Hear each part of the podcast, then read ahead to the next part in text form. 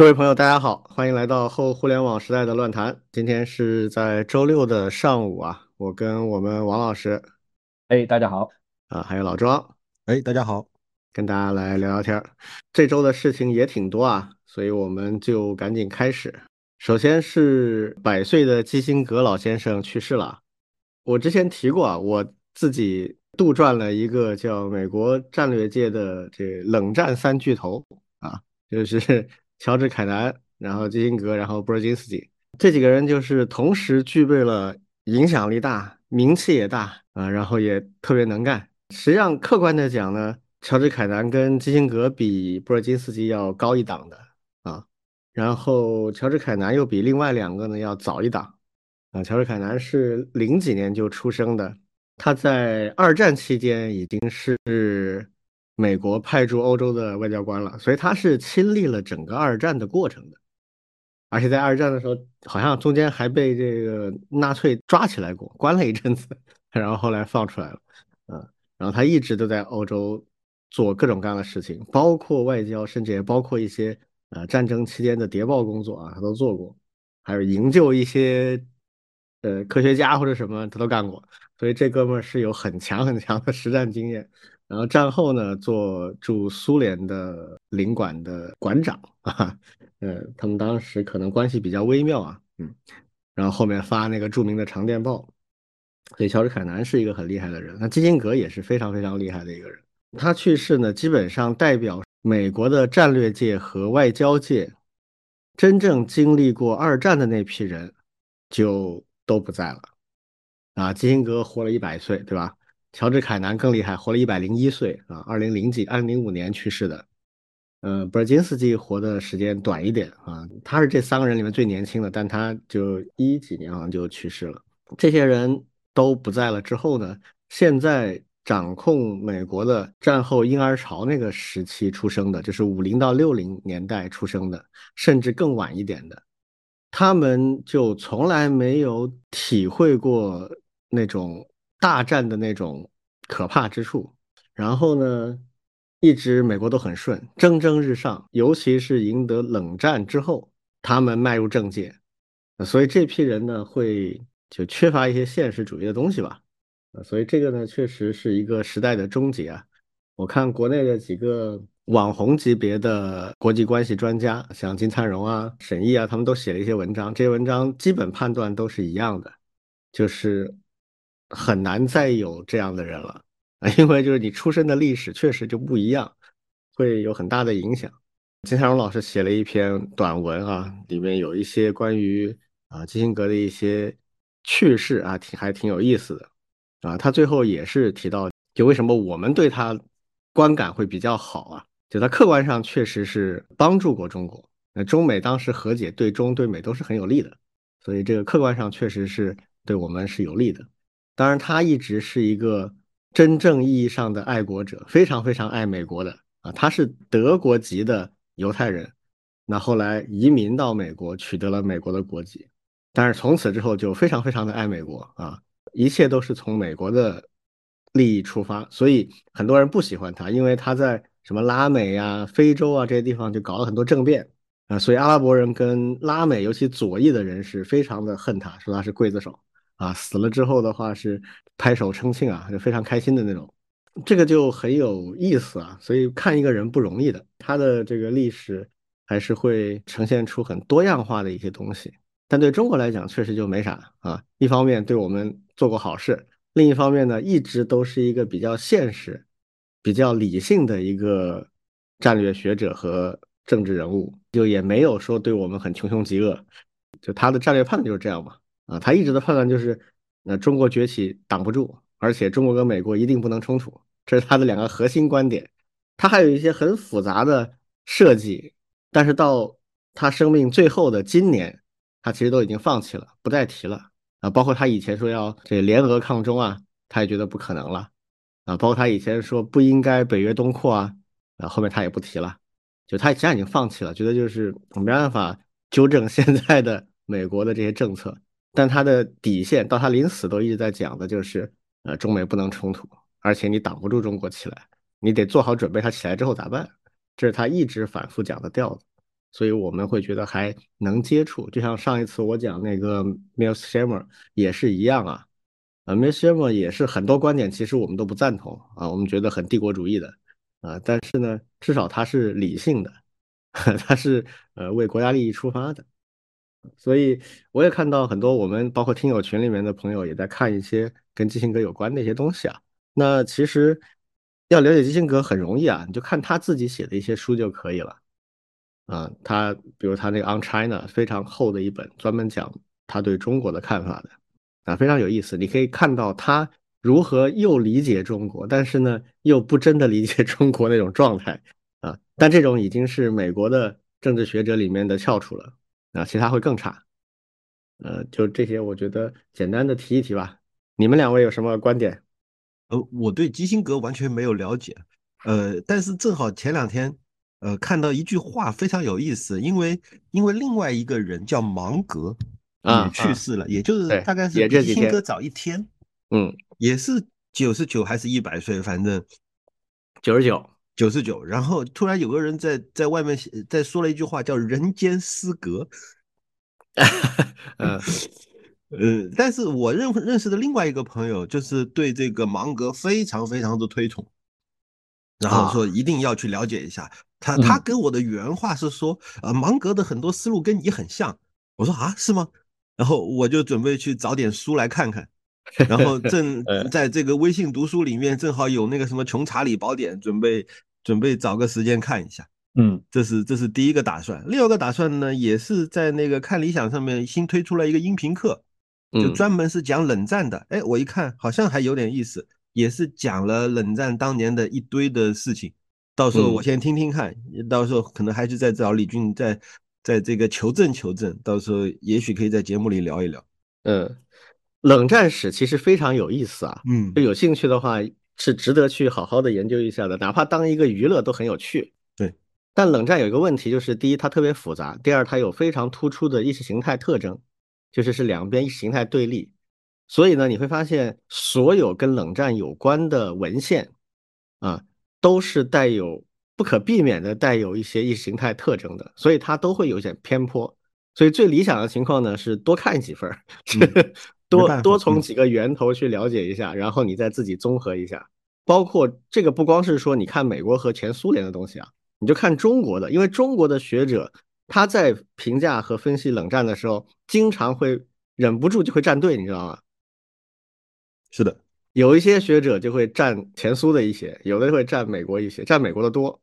嗯，所以呃，值得去研究啊，但是就是要小心，就是最好多看几个源。可能应该可以预想到的是一个巨坑，这个不知道跳进去啥时候能出来都不知道。但是想想呢，又觉得很好奇，所以准备先听听音频的课程，先了解一下。对对，其实挺有意思的。嗯对我我这边就补充一个基辛格的书，他其实呃不光是刚才说的《On China》，他其实还挺关心技术的。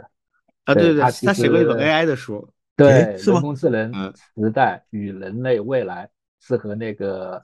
谷歌的前 CEO 斯密特，还有呃 MIT 的计算机学院的院长一起写的。嗯，哦，这个厉害。哎，其实前面荐书的时候，其实有一期，其实我我是想荐的啊。后面可以给大家介绍。对，包括人和计算机的关系啊，人工智能和人类未来的，还有数字身份呀，还有安全世界秩序啊，对，他也都挺关心这些事情。嗯。顺着王老师多说两句啊，就基辛格你怎么评价他？这个搁一边啊，但他有一点你是没办法争论的，就是他真的是智商极高，就他基本上干什么事情都是干到顶级了。做外交官、做政治家这个不用讲了哈。他写书，他最早出名是什么时候出名的呢？他大概是三几年移民美国，然后四几年获得国籍，然后。呃，那个时候就是二十岁左右啊，他就去当兵去了，在陆军服役。然后后来二战结束之后，他开始念大学，就年纪已经不小了，开始念大学。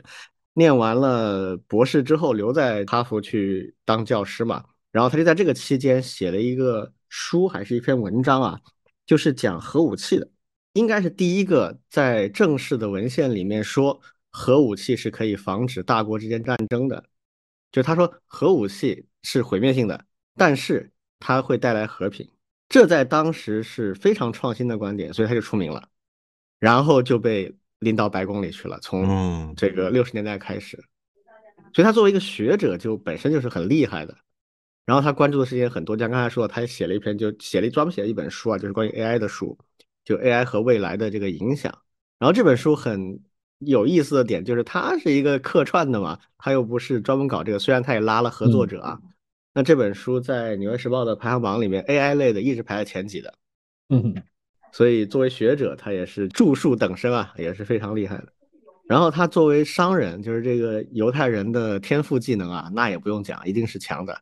也是非常赚钱的，而且就这个人的一些特质啊，非常理性客观的。举个例子啊，他是绝对支持以色列的一方啊，他自己是犹太人，那肯定是非常支持以色列的。而且他还是一个很出名的机构，叫美国以色列公共事务委员会，他做过这个机构的主席。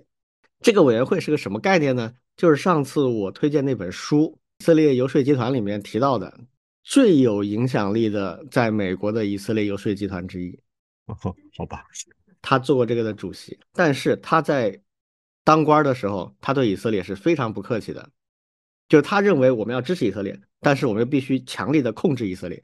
举个例子，就是有一次我忘了是第二、第还是第三次中东战争准备开打之前，他就告诉以色列说：“你绝对不能开第一枪，如果你开第一枪，你一颗钉子都拿不到。”嗯，就那以色列乖乖地听他的。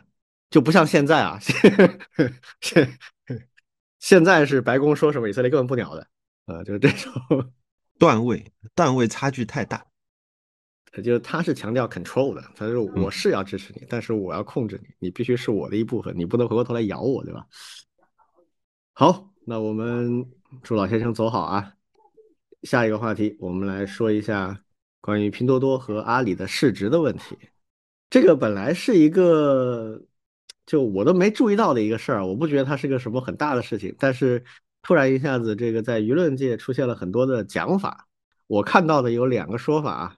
第一个说法，因为有一天是拼多多的市值就是超过阿里了，但是后半天又阿里又超回去了，现在什么状态我都不知道啊。反正就是非常接近啊，这是一个就引起了大家很多讨论。第二个更火一些的说法是说，这个马云同志啊，在阿里的内网。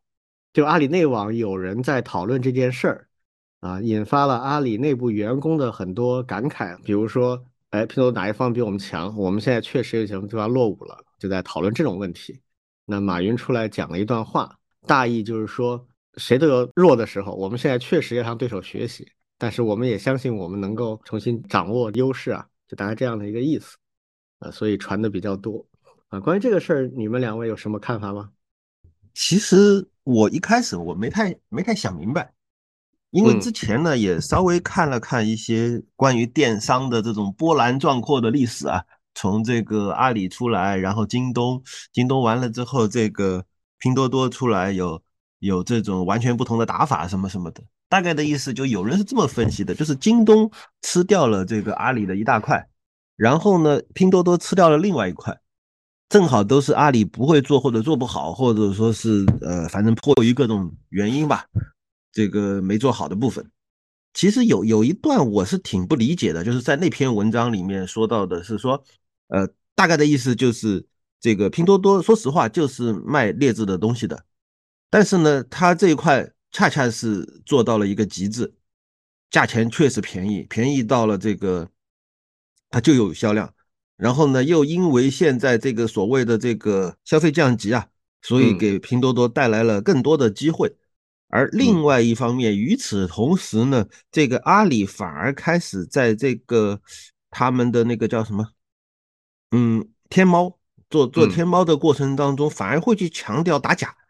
啊，这个因为这个原因，所以就做不过拼多多了。其实我我不理解，就是说为 什么打假反而会导致它产生了劣势？这个听上去就在道德上就不合理。虽然也许在商业上合理啊，但是这块我是不懂的，所以所以我就有点迷惑这个事情。这这是一个，另外一个的是是正好昨天还是前天看到了一篇呃吹捧拼多多的执行力的文章。啊，我也看到了。对，那个那个文章现在又开始啊刷屏嘛，反正用常常用语就叫刷屏。但是但是说实话吧，就是说这种刷屏是一种嗯非常没有嗯含金量的刷屏。嗯，但凡一个企业有点什么成功故事，都会有这种像都市传说一样的东西拿出来刷屏，就是怎么怎么样他多厉害，什么什么高管在某次会议上做了什么表态，于是全体员工又又拿下了一个什什么战绩，诸如此类的这种呃这种所谓的企业成功故事还挺多的。这个这个我我自己是怎么说呢？两种感想啊。第一个感想就是呃。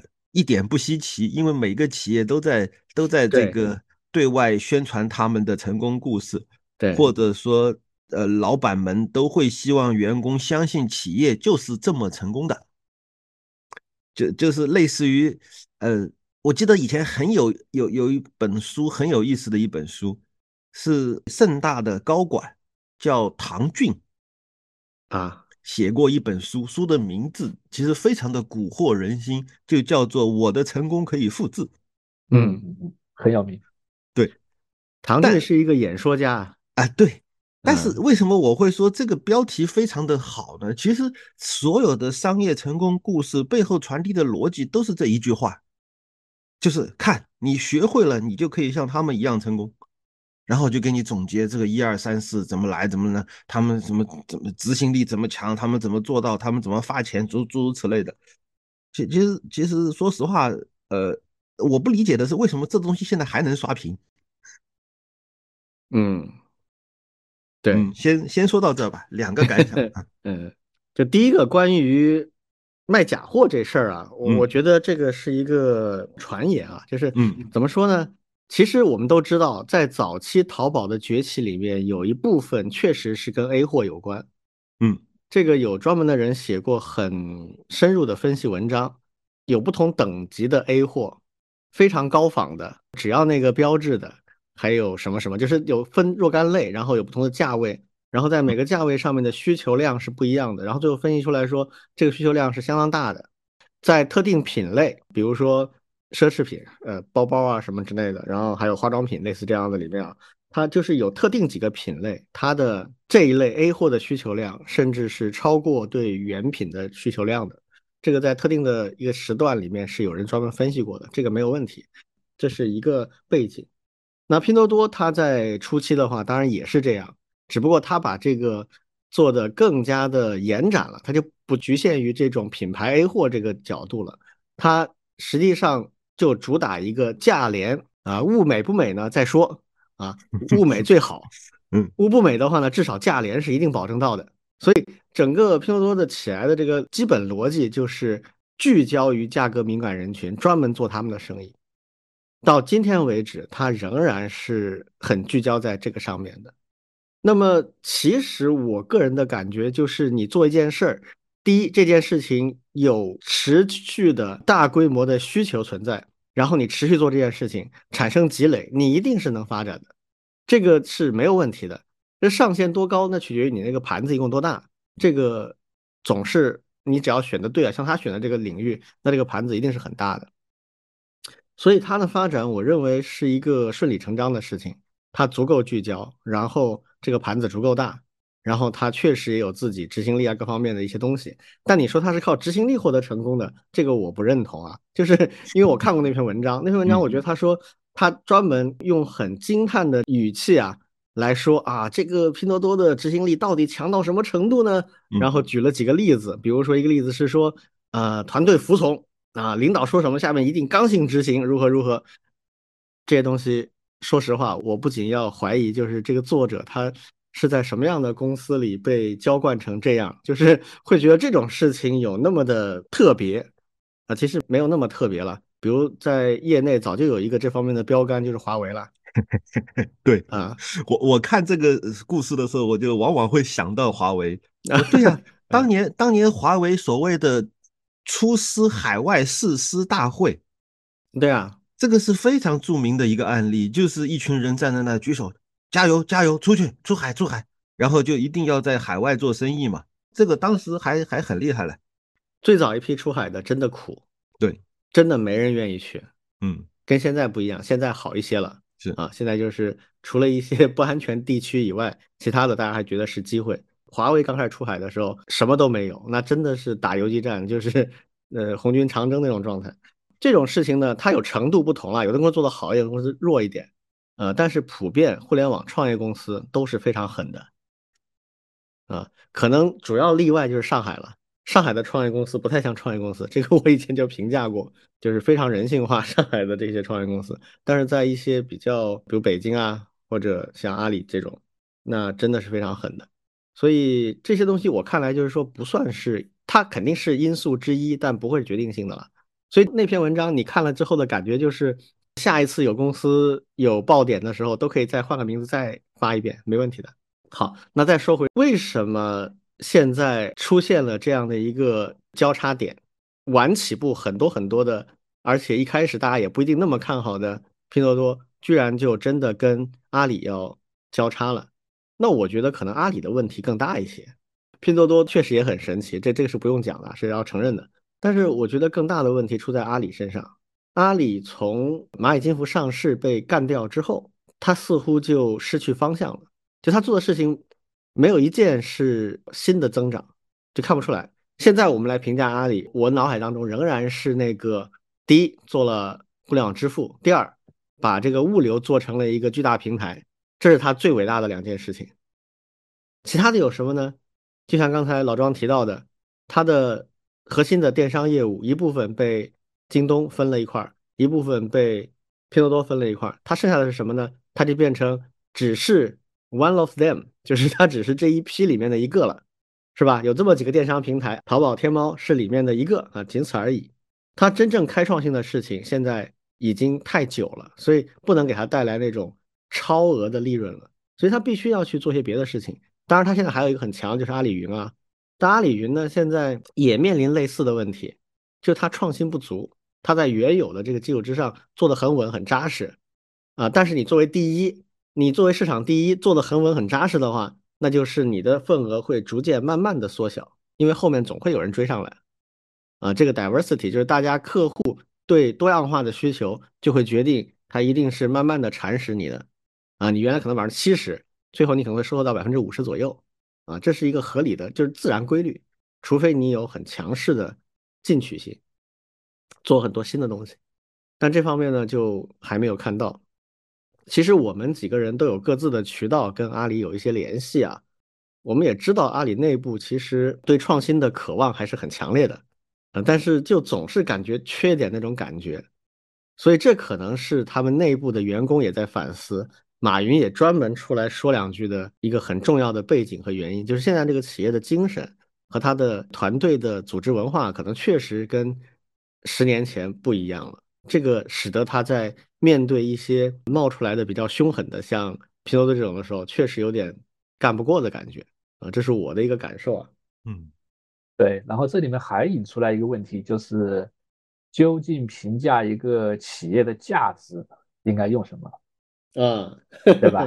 嗯，这是之所以引发这一次的这个大讨论，对，其实也是在一些市值这种资本的。嗯，数量上面去有有一些有一些变化嘛？对，然后呢，大家就开始去做各种事后的这种总结。对，对，李李老师这块有相关的一些信息吧？对我，我因为在不止一家公司经历过上市的过程啊，所以我对这个市值这个概念或者企业估值的这个概念，我是非常清楚啊。我觉得东西是就是一个玄学啊，大家千万不要把市值看得太重啊，这个没有意义。市值代表什么？代表别人对你这个公司的股票进行买卖的时候的一个预期而已，仅此而已，跟你这个公司的收入、利润、你的影响力、你的实际的价值好像都没有太大关系。举个很现实的例子啊，就这么说啊，这如果你要上市，你上市有一个融资目标，比如说我上市我要发行股份，稀释我原来的股份。稀释完毕之后呢，我原来的股份占百分之九十，我新上市我要发行百分之十的股份。好，那这百分之十的股份它到底值多少钱呢？那取决于我卖的怎么样，就它完全是一个市场定价，就是我卖的好的话，这个价格就会高；卖的不好，这个价格就会低。啊，这百分之十的价格就决定了我百分之一百的那个价格，把它乘十就是我整个公司的估值了。那这个卖的好与不好，是由我这个公司的综合价值决定的吗？它跟行情的关系很大，因为你 IPO 的时候，他们券商经常用的一个词叫 momentum，就是一个这词很难翻译啊，就是一个节奏或者一个动时机，呃，跟有点像时机，但是也不完全是时机，它讲的是市场上那种波动的情绪，啊，是一种很激昂的情绪，还是一种很。低迷的情绪，还是一种比较紊乱的、不太确定的情绪，这个叫 momentum，就是它这个情绪，它是会随着时间变化，可能在几周里面就会有很大的变化。这一周因为个什么原因，它就这样了啊，另一周另外原因就它那样了。它因为它受全球的这个金融体系的影响，所以玄学，对，非常玄学，嗯。嗯啊，这是一个。那那如果你已经上市了，那在那叫二级市场了。就是刚才上市这个是一级市场啊，就是上市之后这个是二级市场，就是你在股票市场上可以买卖。那这个买卖就更加复杂了。它有的是就是刚才老庄说的芒格啊，就价值投资，就是你看准这个公司的价值，然后选定它的低点进去之后长期持有啊，这是所谓价值投资的核心理念啊。那有这样的一派。那还有很多，甚至更多的人不是这样的。更多的人他是看，哎，我现在买了一周以后或者几天以后，它是会涨还是会跌？短线赚钱。那这种它跟你这公司的发展有什么特别大关系吗？没有的。但是公司其实是要花很多精力去关注这种事情，这个叫做市值管理啊。市值管理就是要避免自己的市值出现巨大的波动。比如说，哎，发现有人在拼命做空我们了，那我可能要动用一些储备的资金啊，或者一些股东做一些操作。来增加交易量，来增加买进等等，去维持这个股票。那这种情况下，你说市值到底是个啥呢？看公司的价值啊，不能这样去看。比如说阿里跟拼多多，他们现在市值相当，那你能说他们两个公司的价值和影响力是一样的吗？这个显然是不行的啊。现在阿里仍然有大的多的影响力。就假如现在中国突然阿里停运了，这家公司消失了，和拼多多消失了。对全中国人民的影响是什么样的？大家可以设想一下，啊，这个区别还是挺大的。还有另外一个图，也是最近经常到处被传的啊，尤其是反贼传的特别多的，就是讲说 Apple 的市值啊，这个十十年以前它的市值只有那么点儿，现在变得已经是中国多少多少公司加起来了。那这个就很荒谬嘛。这个图反贼其实想证明啊，还是美国厉害，中国不行。但其实这个图反过来证明了一点，就是市值就扯淡。你说 Apple 的影响力能够等于后面中国几乎所有的互联网巨头加起来的影响力和价值吗？这显然不可能啊！说难听点，现在 Apple 消失了，对全世界没有致命影响。它可能的影响是会使它的上下游企业觉得很茫然，要另外找生意了。但是很快就能找到，啊，这个你放心了，一定能找到，因为 Apple 从此消失了，全世界有百分之三十左右的智能手机的用户要换手机，那这是一个多大的商机啊！所有现在做安卓就会扑上去。然后那些原来给 Apple 代工的，他会迷茫一个月，然后马上就会被其他订单填充满的。但是如果等号右边所有的那些中国的互联网公司消失了，你想想看会是什么样的影响？就不光是中国，包括美国的那些什么 TikTok 啊、Tima 这个呃拼多多做的这个在美国市场的那个电商拼单的那个呀，还有什么西恩啊这种，在美国都是排在前几的啊，他马上就会很难受啊。所以，就这种比较，你说他到底想说明啥？其实，在我看来，就是说明这种比较本身是很荒谬的，一个很极端的方式，告诉你，哎呀，我们这其实很扯淡。我是这么理解，我觉得这个市值这东西是一个非常容易讲故事的一个一个手段，嗯，然后呢，特别特别容易让人理解，这是几百亿、几千亿、几万亿啊，这个就证明什么什么了。呃，非常好讲，而且画曲线图也好，画趋势也好，画时间点也好，都都很容易讲。另外呢，就是我们经常会发现，就是市值跟财报有关啊。一个企业一发财报，它的市值就开始波动，或或高或低。那证明什么呢？证明它经营的好啊，经营的好了，所以它财报一发，它的市值就上去了。对，所以它特别能够有一个通顺的逻辑，对，让你理解说，你看。呃，商业成功加市场认可加财务显示，就哎，这个等式非常的成立，而且呢，背后再加上一些刚才说的那种类似于传奇故事啊，类似于这样的一种一种商业商业创作吧，就是说所谓的这种财经记者的创作，然后就让你特别容易懂，哎，这家企业怎么这么厉害啊？然后马上就有人告诉你，你看没，一二三四，现在它市值已经涨了五倍了。就就很容易讲。像比如说，其实其实这件事情还不是拼多多最著名的，其实是当年就是对苹果和乔布斯的那种那种吹捧。嗯，这是一路过来，那这大家都是练熟了的。嗯，包括乔布斯所有变态的行为、偏执的行为，都现在都是成功的一部分。嗯，所以，所以我觉得，嗯，要让大家真正看清，或者说，呃，不把市值当回事，估计还挺难的。其实也不是说不当回事啊，就是对于单个公司来讲，你连续的看它一个单个公司的市值的变化，这个是有价值的，它确实能体现这家公司的状态，这个是没有问题的。嗯，在。绝大部分正常情况下，你对单个公司的市值的曲线做分析，是能分析出它的一般的变化的。尤其对成熟的公司啊，对刚起来的创业公司不太好判断，它会有些极端因素啊。但已经成熟的业务的公司，大型的企业，你看它变化是能看出这个它实质上的状态的，这个是没有问题的。但是这里面的因素很复杂，不能一概而论，这是一个点。那什么时候不太靠谱呢？就是把两个公司的市值做比较的时候，这个就不太靠谱，因为不太不同的公司差别很大。举个例子，刚才老庄说的苹果，但苹果在很长很长一段时间里面都被认为是市值被严重低估的，尤其是在乔布斯的年代，嗯，那个时候经常被拿来比的两家公司，一个是 Apple，一个是 Amazon。很长一段时间里面，Apple 每年赚一千个亿美金，Amazon 是微利。Amazon 很长一段时间里面，贝索斯他的一个逻辑就是说，我们要维持我们在微利或者盈亏边缘的状态去运营，这个对电商平台最好。啊，他写过很多这方面的文章啊，所以他几乎不赚钱，但是他的市盈率经常是五十一百倍，而苹果的市盈率呢就是十倍左右，像一个硬件厂商一样，像一个做消费品的厂商一样。所以很多人就觉得怎么会这样呢？哎，没办法，就一直华尔街是这么看的。那苹果的市值开始巨涨是什么时候呢？是库克执政以后的事情了。他做了一些市值维护上的很重要的一个重要的就是持续分红，拿大量的利润出来分红去维系这个股票，这个产生了非常强的影响。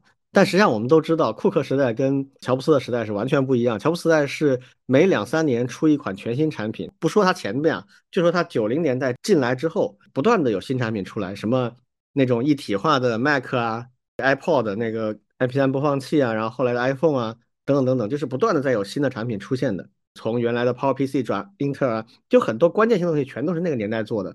库克干了什么呢？几乎什么都没干，到现在为止没有成功的新产品，一个都没有。那它的市值却涨了很多很多倍。我们之前讲过苹果市值的故事啊，真正开始涨是二零一二一三年库克上来之后的事情。苹果这个案例反而就证明了一点，就是即使单个公司的曲线也有跟它的实际能力不太一致的地方。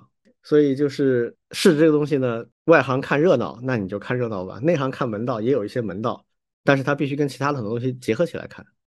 好，那我们继续下一个话题啊。我们难得聊一聊游戏的话题啊。嗯，我们上海的著名的游戏公司啊，米哈游，今年发行的新游戏啊，叫《崩坏：星穹铁道》啊，有有简称崩铁，也有简称星铁啊，也有简称星穹的。反正不管怎么样吧，就这个新的游戏啊，在年末就连续拿下了 iOS 平台和 Google 的。Play 这个两个应用商店的年度最佳的手游的大奖，这事儿其实也不算特别新鲜了。当年《原神》也拿了这些奖的，所以米哈游是真的起来了啊！但是到底是个啥状态呢？我之前是《原神》，我是没玩的，有很多原因也没时间玩。然后《原神》给我的观感不是特别好，因为抽卡有点太过分啊，感觉。今年是有个朋友强力推荐，我就试了一下这个《星穹铁道》，那么到现在还继续在玩啊，属于典型的弱氪金啊，不是零氪，不是一分钱不花的那种，但是花的也不多啊，就是买买月卡，然后偶尔碰到我喜欢的角色会稍微花一点钱抽一下，就是这么一个状态。那总体感觉我觉得确实还可以这个游戏啊，你们两位应该是没有玩的对吧？我从来不玩要花钱的游戏，甚至从来不玩大型游戏，所以完全不了解。对游戏产业毫无贡献，是吧？对，毫无贡献，实在不好意思。我当年在在盛大的时候就很不好意思说，你看我在盛大，但是我不玩游戏。我那会读书玩的多，对，现在因为时间有限，但是我们的同学们呀，这方面还是挺重的。对，因为我们像我这边的学校学院，每年毕业的，对，现在都有去米哈游的，而且呢，也是作为一个非常重要的一个目标公司了，现在已经。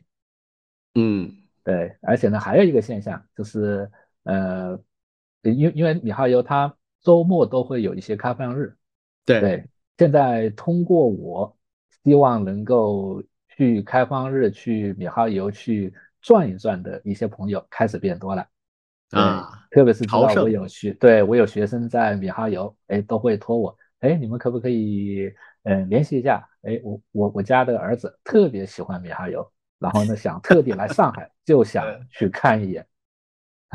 嗯，是的，是一个，对，我上次我一个朋友是从加拿大来来上海，然后就说要去交大，要去米哈游去朝圣。去去去看一看，因为太喜欢了。他们那边的很多小朋友都特别喜欢这个。嗯，我也是惊了。我说我说你们在加拿大也玩这个吗？说是的，是的，都玩都玩。嗯，米花油真的是我们这个文化输出的一个标杆了。去年这个《原神》的全球收入是十七亿美金啊，嗯，一百多亿人民币，大概国内国外一半一半。应该是有史以来中国的游戏在国际市场上卖的最好的几个之一了，能够跟它比的可能就是王者荣耀，差不多有类似的数量级，而且呢，在国外的影响也特别大。为什么啊？这个里面我分析啊，跟它的这个定位的这个市场有关系。就它做这个市场啊，我们称之为是叫二游。什么叫二游？就是二次元游戏。那二次元这个词儿呢，现在已经是特指了。它就特指日系的 A C G 所定义的那样的一系列的文化特征，呃，人物的造型啊，包括语言啊，包括它的剧情啊等等这样的一些东西，其实是源自日本的 A C G 的文化所延续下来的一系列东西。但是为什么米哈游很独特呢？就是说起来，我觉得是日本的 A C G 的这波人啊，有点不思进取，或者说与时代脱节。日本的 A C G 尤其游戏的这些厂商啊，有两大类，一类是类似于 Capcom 这种，就卡普空，它就完全西化了，完全拥抱西方那一套了。它是强调技术，卡普空自己有自己的游戏引擎，而且做的很好的游戏引擎啊，然后靠着游戏引擎做全三 D 真人化的各种各样的游戏，然后那个游戏看上去都是，呃，你会觉得它就东西方的东西都有。而且从卖相上更像西方的那些美国、欧洲那些游戏，它的日本的那种特征不是特别明显。你像它著名的《生化危机》，完全是美欧的故事背景了啊。虽然人物造型上经常会有点像东方人，但是它整个背景和那个风格是很西化的，这是一大类啊。包括最近崛起的像 From Software，它也是有很强的日本的一些文化内核，但是它的卖相也非常的西化。这是一大类，这些呢就属于是国际化了的日本的 A C G 的文化，但是还有一类呢，就是很二次元的那种风格，这些呢在日本混的就一般就不太好啊，就没有做出那种很强的 I P 或者是盈利出来。但是米哈游它是个什么概念呢？它是我三个学弟啊，这个呃交大的三个学生在念书的时候就很感兴趣，那肯定也是就是跟我类似，就是从小就被。日系的 A C G 文化熏陶过的，所以米哈游它有一个这个公司的口号啊，叫 Tech Otaku Save the World，就是 技术宅拯救世界。OK，里面这个词 Otaku 啊，Otaku 这个词实际上就是日文啊，日文写成英文拼音的样子，它特指的就是御宅族。御宅族在日本最早是一个骂人的话。那有有点像我们说家里蹲啃老族这种感觉，就是你也不工作就在家里待着啊，这个一天到晚闷在那里看动画片、这个玩游戏的这种啊叫御宅族，甚至还引起过一些社会问题的。但现在已经越来越中性了，就是描述这样的一类人啊，甚至他也不一定宅，总之就是指他非常的狂热的喜欢这一类的文化。然后你说起一个。呃，动画片或者一个什么东西的话，他能讲里面很深入的一些细节啊，就是熟悉到无以复加的程度啊，就变成另外一个概念，有点像什么？有点像《生活大爆炸》里面的谢尔顿那种人了就希尔顿就是奥塔库的一种体现。到了米哈游这里的话，他就讲技术宅拯救世界，就是我又技术我又宅，就是我是一个很爱二次元的技术人。那我怎么办呢？我来做二次元游戏，拯救世界啊！这个成了他们的一个口号。然后他们做的游戏也确实体现了这种特征。第一呢，就是它的二次元特性特别的明显，它的造型啊，它的人物设定啊，非常的二次元。那这个喜欢的人就会特别喜欢。不喜欢的人就永远都不会喜欢，所以你会发现米哈游的游戏在市面上是口碑两极分化非常严重的，啊，有些人就骂他什么都不是啊，就是就就非常鄙视啊，在鄙视链的底端的那种，那喜欢的人就还是比较喜欢的，呃，我属于比较开放的，我没有这种 意识形态特征，所以我觉得好玩有意思我就玩一玩，啊，这是一个方面，那另一个方面呢，它怎么体现它的技术宅？就是技术在哪里体现？它确实不断在摸索技术上的一些进展。比如说，日本的很多游戏商，它的技术力是不行的。但是米哈游做到了什么呢？他把传统的游戏机和 PC 上的三 A 大作的那种图像、全程语音非常好的那种手感和体验，把它做到手游里去了。而且它的游戏全部都是全平台的，就是 PC 上可以玩，各种手机平台上可以玩，Pad 上都可以玩。而且体验是差不多，都还可以的啊。这一点，原神我觉得还有一些缺陷。原神手机玩还真的感觉会弱一点。但是这次新出的这个《星穹铁道》呢，我觉得是手机玩真的挺好的，整个操作的手感也不比在电脑上玩差。当然，PS 上面也有，Xbox 上也有。这是它在技术上做到了真正的全平台一体化，而且它也在摸索一些很超前的一些展现形式，就是。把游戏做成一个可以互动的动画片儿，就它的品质，它整个过场动画的品质真的跟动画片类似，但是它真的是可以操控的。这个呢，在《星穹铁道》这个游戏里面有一个非常突出的展现，这可能要自己去玩你才能体会到。但我可以简单的表述一下，就是《星穹铁道》的故事它是分大章节的啊，它到目前为止一共只推出了两个大的章节，就是两个星球上的故事，基本上每个章节你可以理解为是一个中小型游戏。那第一个章节是最出彩的。可能他们花时间最多的、精力最投入的一个章节，这个章节的关底打那个 BOSS 战的时候，它有一个设计让我非常的惊艳的。就这个 BOSS 战分两阶段啊，就是你一个阶段打完，再进入第二个阶段。第二阶段之后呢，BOSS 会换一个形态，然后呢，这个第二阶段你打到一半的时候，大概就是它的血量降到一半的时候，它会固定的出一个大招，会是一个群体攻击，打你所有的队友，会打掉很多血。它做了个什么设计呢？就是它转阶段，从第二阶段开始，它的 BGM 会变化啊。一阶段是一个 BGM，二阶段是一个 BGM，两个 BGM 是有衔接的，但是不太一样。二阶段的更加激昂，更加 epic，更加史诗一点。好，它从二阶段开始放这个音乐，它就一直放放放放放，就是前面的这个相当于前奏的部分啊，它就一直循环的放这个前奏，直到把 BOSS 血打到接近一半的时候，它就开始变调，一个非常平滑的一个变奏。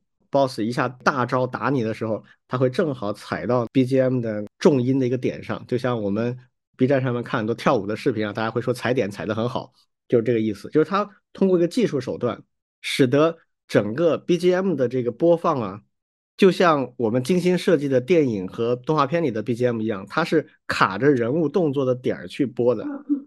但是这是个游戏，是你操控的，他没法预计我这个音乐要怎么拍。所以他专门用了个技术手段，就是他一帧一帧的去偷这个音乐，然后做了很多音乐的变奏，在不同的时候去播不同的音乐，然后使得他不管你什么时候操作，他都能跟上你那个点。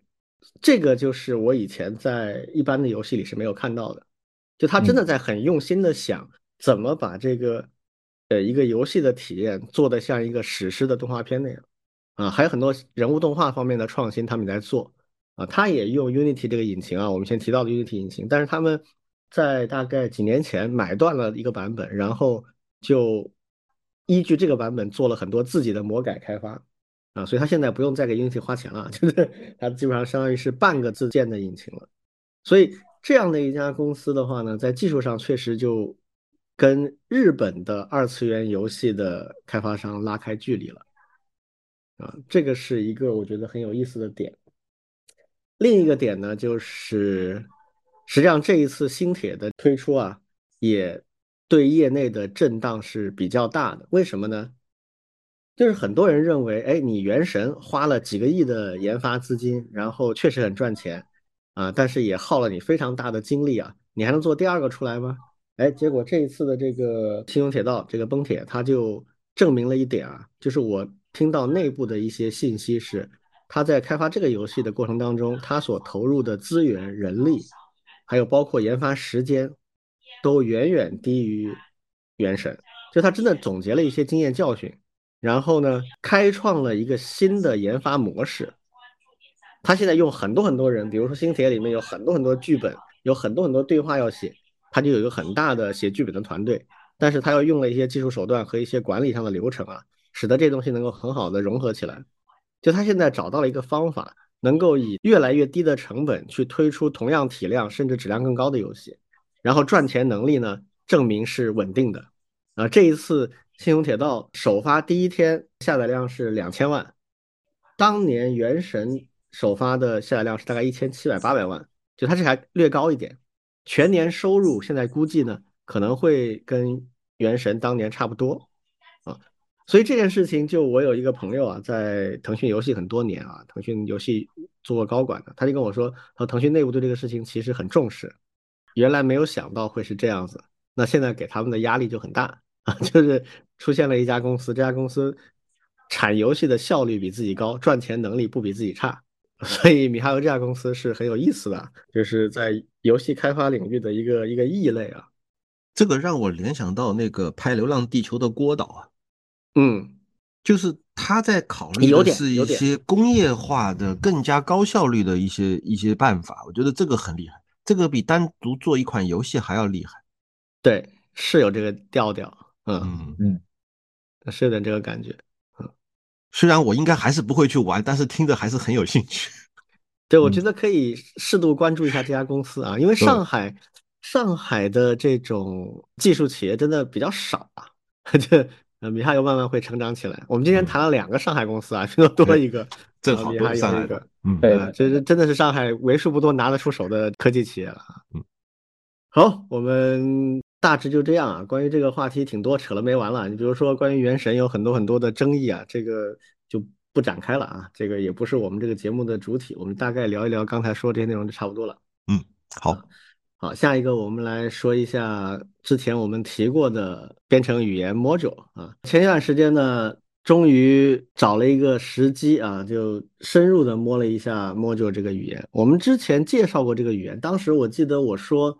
我比较看好它的一个点，就是它对 Python 的全盘的继承，啊，继承 Python 的一些语法，继承 Python 的呃海量的生态环境里面优秀的库，甚至是不是能够直接运行 Python 代码，我不清楚啊。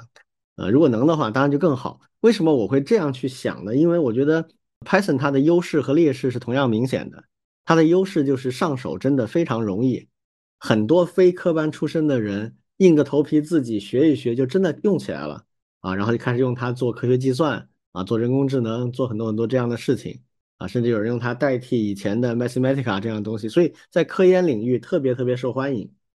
那这种情况下，它的这样的一个主体人群，它的特点就是它不喜欢学习很复杂、很难用的东西。你做一个东西比 Python 好没用，你得跟 Python 一样容易上手才行。最好就不要让他再学一个新的。啊，所以我当时觉得，他如果能做成一个 Python 的超级，啊，就直接可以跑 Python 的程序，那是最理想的，啊，然后再解决 Python 的同样明显的一些劣势，比如说 Python 的劣势就是性能问题啊，啊，这个跟当年 Ruby 面临的问题类似啊，这语言很好，用的很爽，但是性能不行，这咋办啊？哎，我能不能解决这问题啊？啊，Module 语言的开发者叫 Chris Latner，他的到目前为止，他一生最大的成就是搞出了 LLVM。现代化的程序编译器的框架，就他是玩编译器的高手。他如果能够给 Python 语言搞一个后端出来，啊，能够把 Python 语言编译成一个很高效的二进制代码，那这个就很棒。哎，这个是我当时的憧憬啊。然后我深入的去摸了一把之后，发现，哎呀，完全不是我想的这样。嗯，首先呢，Module 是一个强类型的静态类型的编译语言，Python 是一个弱类型的动态的。解释型语言，这个差别很大。那 Module 现在呢，可以去导入所有的 Python 的 mode 都没有问题，但是它这个导入是怎么做的呢？简单粗暴，它就在后台运行了一个 C Python 的解释器。咦？那这个方案呢，就毫无意义，对不对？对，因为你只要这么做了，你 Module 这个语言新引入的优秀特征，什么强类型啊、高效啊等等等等这样一些东西，就都没用了。因为你直接跟 Python 代码打交道的部分是一个 C Python 的解释器，C Python 是有很多很多约束的，比如著名的全局锁，比如它的跟 C 语言之间打交道那些接口，就通通都是这样的状态了。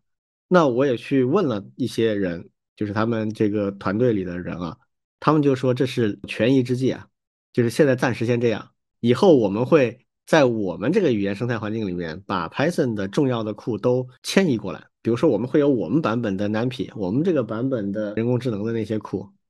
我心里想，天哪，那这个工作量有多大呀？你们啥时候才能干完这事儿啊？嗯，是的，啊，这是一个问题。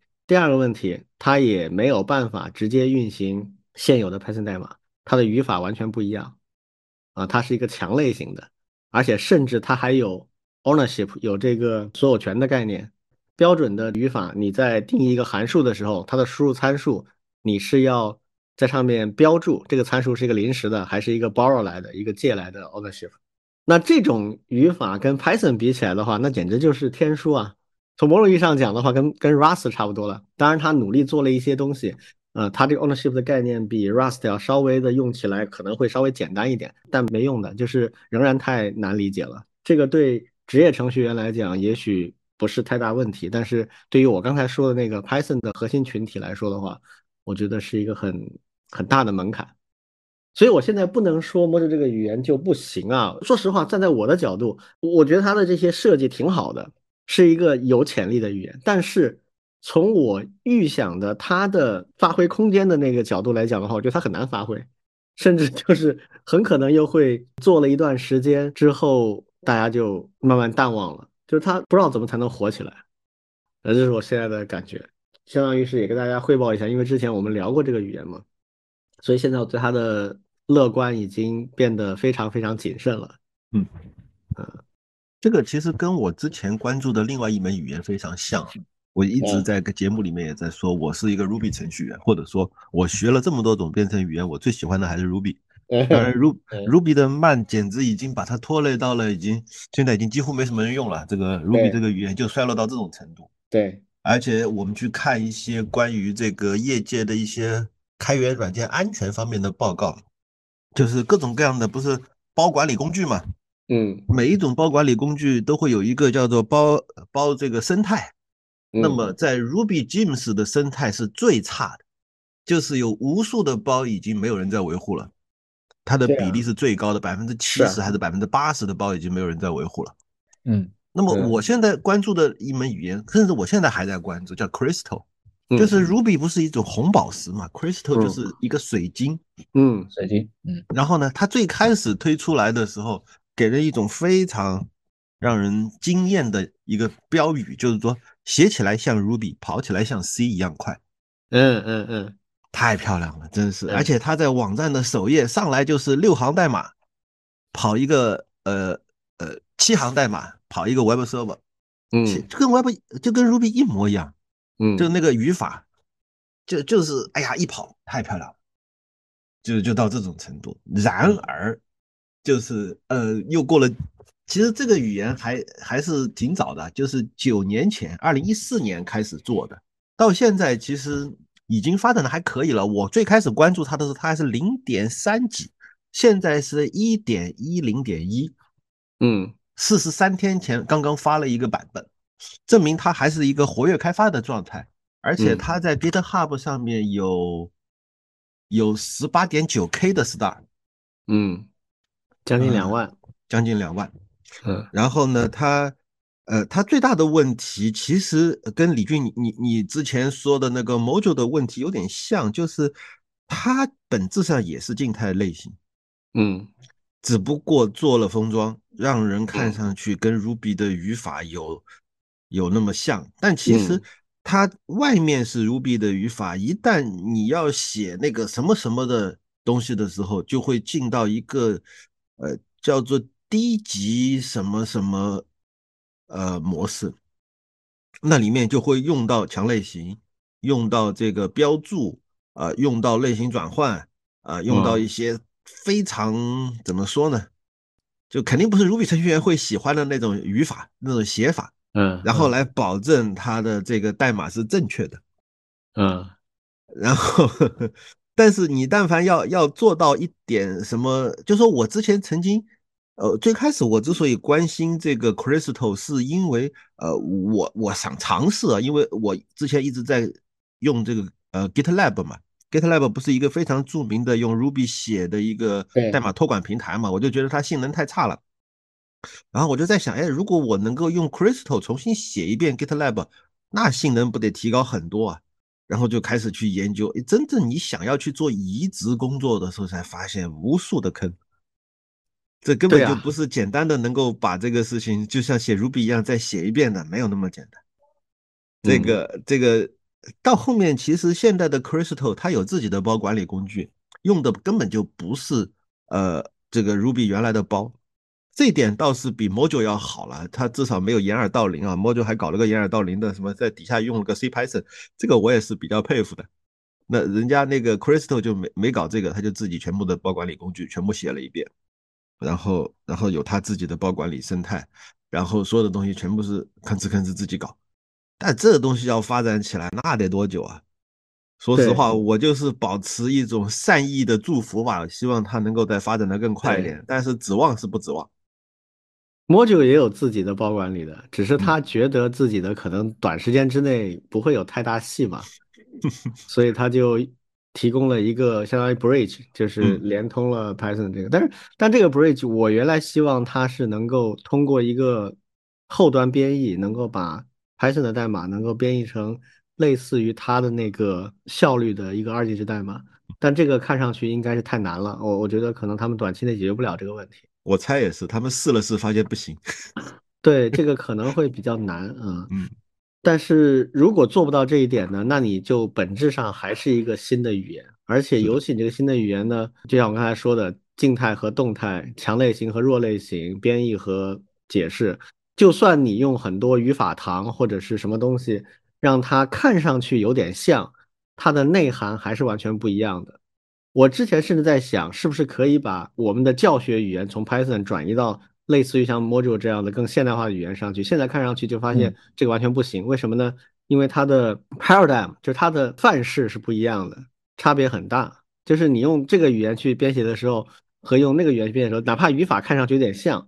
你的脑子的那个 mindset 思维模型都会变化，就好像我去写 Python 的代码，跟我去写 Rust 的代码，去写 C 的代码，整个大脑是要切换一个模式的，对，否则你写不下去，对吧？就还有包括像我喜欢的像 Clojure 这种也是一样，就是你你实际上这些语言它背后都代表了不同的 paradigm，不是简单的一个编程语言，你整个思维模式要切换的。Module 又想用到 Python 的生态环境。然后又想自己的语言去实现一些新的好的特性，现在看上去我觉得兼容起来非常困难，那很可能就会最后也类似于刚才老庄说的 Crystal 这种感觉啊，就是一开始的时候让人非常兴奋，然后后面就只是祝福了，他也很难在生态上真正的立起来，这是个很悲伤的故事啊，就是本来我们还是抱有希望、期待，对啊。其实，尤其是意料之外，但是在情理之中。就是你想想，Python 或者是 Ruby 发展了这么多年，它最大的问题就是性能问题。难道他们自己不想解决吗？他就是没搞定嘛。嗯，那你你现在又想用他们非常相似，甚至就跟原来的 Python 或者 Ruby 一样的语法，然后还想解决性能问题，这背后一定有哪里不对。这个，我我举两个例子，一个是成功案例，一个是反面案例啊。嗯嗯。成功案例是 Java，啊，Java 也很长一段时间里面都被认为是性能上不够好，而且 Java 的性能不够好是很典型的一个很特别的状态，就是它启动那个 JVM 或者是它加载一个全新的 application 的时候要花很长时间，但是它如果一直驻留在内存里面运行足够长时间之后，它的性能其实不弱，嗯，它主要弱的是那个 launch 的那个那个过程。于是呢，就后面 Oracle 买了 Java 之后，干了一个最棒的事情，就是做了一个叫 GraalVM 的东西，嗯，G R A A L V M，这个东西是个啥呢？它本质上也是基于 LLVM 的框架做出来的一个，能够在编译时期把 Java 编译成 native code，这样的话，它的加载就一下子变得非常的快。这里面也有很多坑的，但是他们解决了大部分，而且在现在不断在做。对原有 Java 代码的兼容性是一个比例，一开始百分之五十，现在可能已经百分之八十多、百分之九十了。就百分之八十多、百分之九十的常用库以及遗留代码都可以顺利的编译成 native code，或者它不编译成 native code，它只是在这个 GraphVM 上面运行，它的启动和它的运行效率都比以前提升了很多。实际上就是语言的部分不变，但是拼了命的去优化那个编译后端。嗯，对，这个我知道一点。啊，这个东西就做的相当好。这东西没多少年啊，大概也就四五年的时间吧。现在已经就是有挺多的生产线上的应用在利用它来做了，或者在运行这个 VM 了。啊，这个非常的出乎意料，就是我原来没想到他们会这么持续的、认真的去做这个事情。所以你可以把它看作是下一代的 Java VM。嗯，这个提升是很明显的啊，这是一个成功案例。那一个失败的案例呢，就是。哎，也是 Module 这个 Chris Latta 干的，嗯，就是他被苹果收编之后做了这个 Swift 语言。我是很早的苹果的开发者，二零零四零五年我就开始在苹果上面开发，那个时候用 Objective C，然后我是非常喜欢 Objective C 这个语言的，啊，它是忘了在这个节目里讲过没有？就是面向对象的思想实际上有两个分支嘛，啊，一个分支是走向 C 加加那边了，另一个分支是什么 Small Talk，这样这样的一系列东西。那 Objective C 就是另外那个方向，就是它不强调 C 加加里面那些很重的、很麻烦的概念，比如什么多重继承啦这些乱七八糟概念，它紧紧的抓住了面向对象的几个最核心的概念啊，什么事件啦、消息啦啊，然后类似这样的东西。实际上，它相当于就是在静态语言里面实现了类似动态语言里面 Duck Type 那样的一种思想，就是让面向对象变得比较灵活和比较轻。而且 Objective C 是向下兼容 C 的，就是你纯 C 代码在 Objective C 里面是完全可以原样运行的。然后它的语法也有很多很特别的，虽然看上去不一定好看，但是用起来挺爽的那种特性，所以我就确实很喜欢。但是它有些问题，毕竟它很老了。所以在前几年苹果开始搞这个 Swift 语言，我也是颇有期待。就是我想，如果它能够继承 Objective C 的一些优势啊，然后再加入一些现代化的一些特性，那就会非常棒啊。结果这哥们儿当然也不是他一个人的责任啊，也也有很多就是跟苹果的一些战略特色有关系的东西。不管怎么样，反正最后这个 Swift 语言变成一个非常尴尬的一个状态，就是它从语言特性上糅合了很多先进特性，但是使得整个语言看起来一点都不优美，也没有任何个性。就像一个 AI 生成的一个美女的头像一样，就你没有任何亲和力，就你觉得没性格，就是怎么用都觉得没什么太大的感觉啊。然后呢，又因为改的特别的频繁，在好几年的时间里面，连它的二进制的规范都没有完全确定下来。这个没有确定下来的问题，就导致。你在一点零、二点零期间写的库是没办法直接链接到三点零、四点零里面写的源代码上去的，你得重新编译，就所有的库你得找回源代码重新编译，每升级一个版本都要干这种事情，就很荒谬的。就是给我的感觉就是用了四五年的时间做了一个新的语言，但这个新的语言呢还非常不成熟，但是它却背负着要把一个庞大的生态系统里面所有的主流编程语言全换掉的这样的使命，就非常可怕。因为是同一个人嘛，所以我现在对 Module 的这个未来也是就是非常的担心啊，就是更加不看好了，就很可能一不当心又变成一个理论上很可期的未来可期的新语言，嗯，但缺乏 killer 的 app，缺乏爆点。历史证明这样的语言基本上就很难。像 Rust 也是经历了很长时间不温不火，其实到现在 Rust 仍然是有风险的，就是它说不定什么时候就没了。虽然现在有很多人啊在热衷于就是把以前 C 的工具用 Rust 重新写一遍，但是到目前为止，真的还是 Rust 还是挺缺乏 killer 级的 app 的，嗯，killer 级的应用场景。哦，Rust 的问题可多了，下回可以专门聊。因为我我最近正在整理，就是我们开源社不是每年要做一个叫做开源年度报告嘛，我是专门负责这个。叫开源大事记的部分，所以我最近正在 一一篇一篇的把所今年的全部的新闻看一遍，然后从里面摘录出就是可以算成大事记的内容。嗯嗯，然后其实有一条主线就是讲 Rust 内斗的。啊，这个就好的。这个实在是太多事情了，就是他们的所谓的委员会体制，然后谁又把谁干掉了，谁又把谁淘汰了，然后吵来吵去，又分家了，又这样了，反正是有有人在上面哭诉啦，有有人有人就是说 投诉这个委员会又是独断专行，哎，这个故事太多了，这个回头专门聊。而且而且，其实我们还有个朋友叫 Tison 啊，嗯，他是专门写过文章介绍 Rust 这个里面的各种八卦的。这个等我先去先去了解了解，下次可以跟大家专门聊一聊。好的，好的，好的，很期待。嗯嗯，好话题。老实说，我写 Rust 的体验我还觉得还不错。说实话，是过去这十几年新语言里面，除了 Clojure 我是特别喜欢的以外，第二个让我写的比较有感觉的语言，就是它的那个感觉，就是你在写的过程当中啊。它有一个我称之为叫预编译 check 预编译检查的这样的一个能力，就是它的那个语言服务器啊，它会实时的用编译时的那种标准去检查你所有代码，然后标记出每一个出错的地方。因为它是用编译级的去检查，所以它标出来的错误以及给出的那个具体的说明啊是非常精准的，跟编译器是同等级别的。这个就让人非常舒服，就是你只要写完你的代码上没有红线了，基本上就没问题，就肯定能编译通过，而且。也会没有太大的隐患，这一点给人感觉挺爽的。但是对于初学者来讲，这是个巨高的门槛。我觉得一般的，就是不是那么有经验的程序员的话，你写着写着，你会发现这满屏的红线到底是咋回事啊？就就非常令人崩溃啊！我挫败感，嗯，很大的挫败感。但是如果你度过了这个阶段的话，其实写起来还挺舒服的。所以如果，哎，等着听老庄的这个八卦了哈。好。嗯，好，我们来聊下一个啊。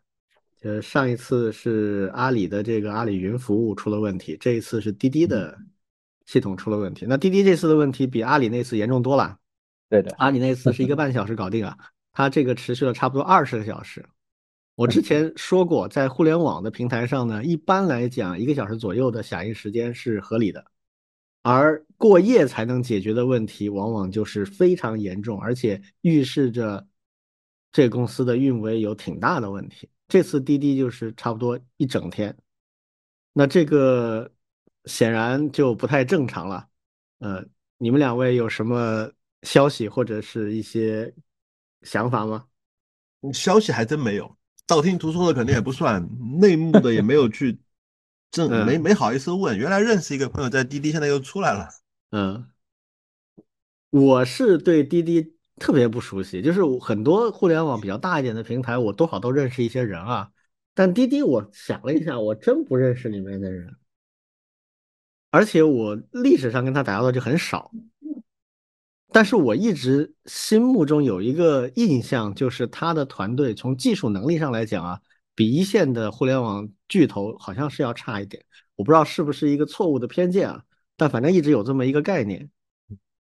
嗯，这次它这个持续的时间特别长，而且影响也挺大，因为它现在在整个打车的市场上仍然是过半的份额啊，有说百分之六十多，有说百分之七十多的，但总之肯定是过半的一个份额。然后它这次影响基本上从司机端到用户端都有问题。嗯，几乎就打不了车，说好多人因为这个迟到啊，这也不知道是不是迟到的编出来的理由啊，反正就是，呃，很多人都在都在说这个事儿。然后他过了这么长时间，他也没有出一份比较靠谱的事故分析报告。我一直有一个观点啊，就是互联网大厂出事故之后，最好的赢回信心的办法就是出一个事故分析报告。这个事故分析报告把。来龙去脉讲清楚，把未来的改进的东西讲清楚。这个呢不一定每个老百姓都读得懂，但是专家是读得懂的啊。然后老百姓也大概能看出你的诚意。然后最后如果还有一些补偿和赔偿方面的策略就更好。当然那个跟商业有关啊，那就另说。总之从技术层面来讲的话呢，至少你要有一个专业的事故分析报告，它要讲清楚根因，讲清楚你们处理的过程，讲清楚你未来的改进和补偿的方式。那这次现在还没看到啊，啊，当然可能他不公布，他可能内部有这个，我们不管了。反正就是我们现在是没有看到。从这次出问题的逻辑来讲的话，它是全平台、全范围的出问题，说明容错啊各方面都没有发生效力，这个是个比较严重的问题。那这个我们因为不知道它的内情到底如何，所以也没法多聊啊。但是我们可以稍微聊一点，就是一般的互联网公司里运维到底是怎么在工作的。这个老庄应该有一些心得。我先不说运维吧，我先说出了事情以后，公司内部一般是怎么处理的。我在一家电商的公司干过半年，然后当时也是，反正是他直接是算分钟的，每年也是要要求什么五个九啊、六个九啊。首先是算分钟，然后呢，他他会去算，就是说如果什么什么中断，我们公司总共损失了多少钱？哦，他会算。就就到底是损失了十万啊，还是五十万，啊还是多少钱，还是一百万？反正这是第一步。第二步是追到到底是哪个团队出了问题。嗯，他会说到，哎，是你们中间层团队啊，还是前端团队啊，还是后端数据库团队啊？反正就是分别算，然后呢，扣这个团队的一部分的奖金。哦，那内部是要扣钱的。我曾经就是因为我我在的那个团队呢，是专门发垃圾邮件的。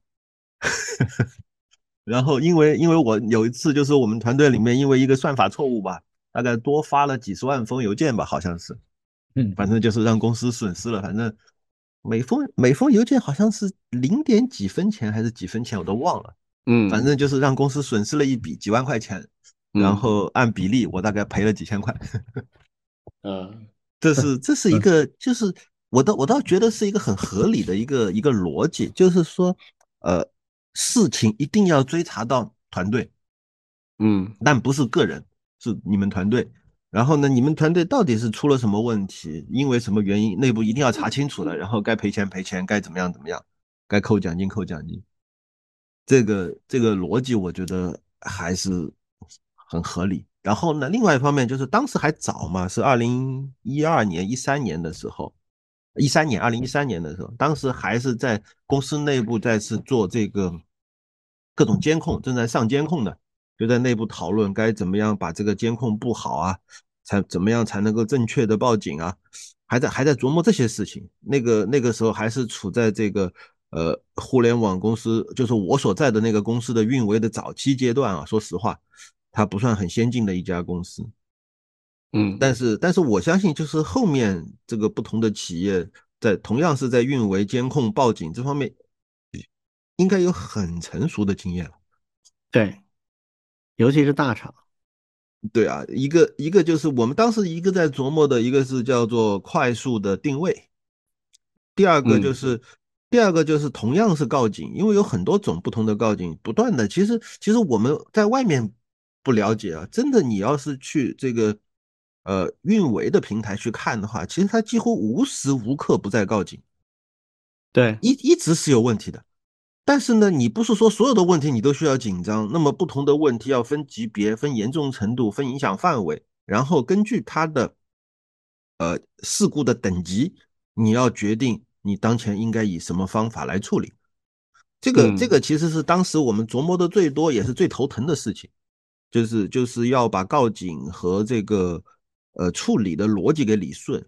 另外呢，其实我我们当时还提了一个想法，我我也不知道后来那个团队有没有实现，就是说，呃，我们在琢磨像三六零那样的一种，呃，就是三六零那个不是在台式机上有一个体检嘛，他也不管怎么样，最后给你一个总分，大概的意思就是说你你现在这个系统大概是多少分？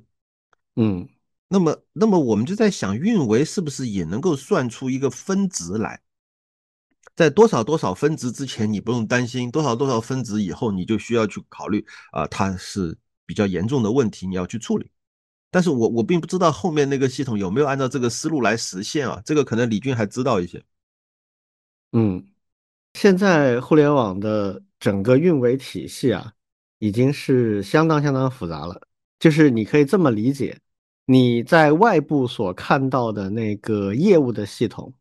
啊，不论是像淘宝这样的网站啊，或者是手机这样的 app 啊，或者像呃微信这样的通讯工具啊，还各种各样的东西啊，你看到的这个部分，我称之为就是产品端的东西。那每一个产品端的东西背后去运维支持它的那个东西的复杂度，可能不比它差。它并不是说哦，我设计了一个产品，然后我就有一套运维的方法能够去把这个产品运维好，不是这样的。它是这个产品本身就要设计上就要考虑未来运维的事情。比如说你做一个服务，这个服务它分几层啊？最后面是数据的一层。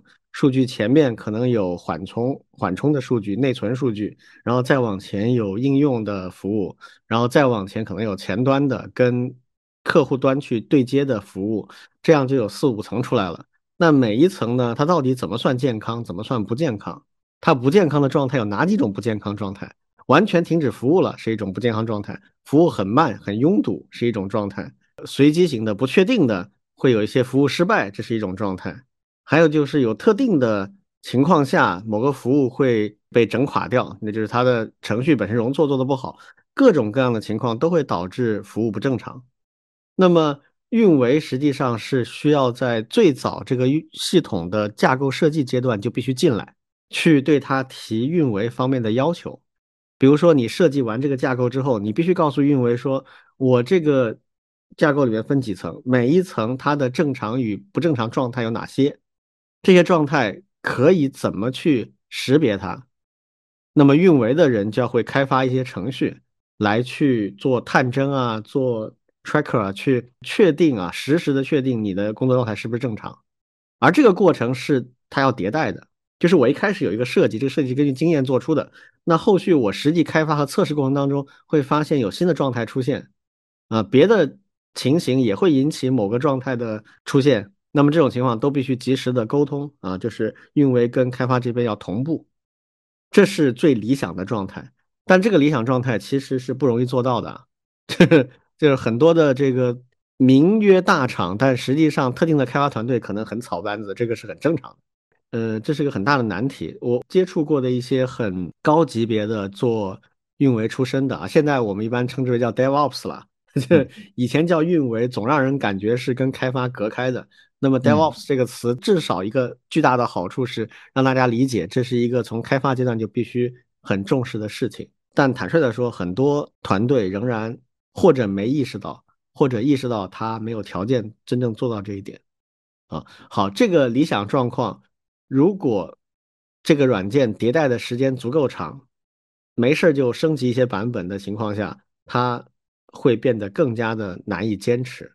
所以必须要建立一个非常。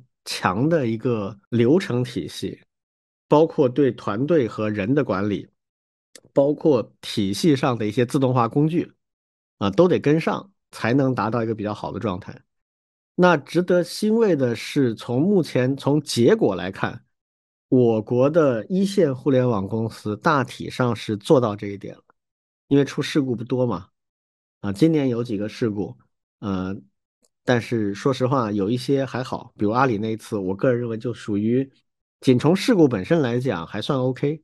但是上一次我们也分析过啊，这个不能代表阿里的正常水平，它背后一定还是有些问题的。但是说实话，这一次滴滴这个事情呢就比较离谱，因为滴滴是一个运行了很长时间的规模很大的一个平台，它出现这种事情呢，到底是怎么出现的？按理说它不应该是体系架构上有大的问题。那如果整体的运作体系上没有大的问题，出现这样的问题，可能更多就是人的问题，就是在某一次升级或者出现了某一个问题的时候的处理啊出现了问题，就是人的判断上出现了问题，或者压根就没有跟到位。这里面当然跟管理制度有很大关系。刚才老庄说的这个管理的制度呢，我觉得是其实它是挺合理的啊，嗯，而且很多公司也会这么去做。但是有一些公司它是需要一个过程的，比如我之前去沪江，我刚去的时候，管理团队给我的任务就是要减少宕机，减少或者缩短宕机的时间。就那个时候，时不时的会出现问题，这就挂了。然后挂了之后要修复也很麻烦，然后也定了一些制度，比如说刚才说的责任制，但是也没有解决这个问题，因为它是技术和能力上出现了问题。那其实我。那个时候去最早的半年，最开始的半年就全在做这种事情。我是一四年的十月份去的，到一五年年底双十一、双十二的促销活动的时候，才算是给大家信心，就差不多将近一年的时间啊，去做了各种各样的调整。然后中间比如说有一些活动出现问题，那我也是先自罚三杯。比如说有一次比较严重的出现了这个问题，呃，导致收款收不了，那那一次就出了非常明细的事故的报告。然后分析了里边每一个问题，然后最后结论是不是个人的判断的问题，是整个体系上的问题不足。那既然是体系的问题，我就要负领导责任，所以我就扣了半个月工资。然后 好吧，那就几万块钱啊，那是。嗯嗯。然后这个这个部门的负责人就给警告处分，然后扣了大概一两千块钱吧，意思一下。然后下面的具体负责的人就是，呃，责令总结，然后按照什么什么去调整优化，啊，就这个是要花时间的，而且辅以强力的行政管理是必须要的。所以还是就是刚才那个问题，就是我觉得滴滴这个是比较难解释的，我也很期待他们出一个东西，但现在看上去好像不一定会出啊。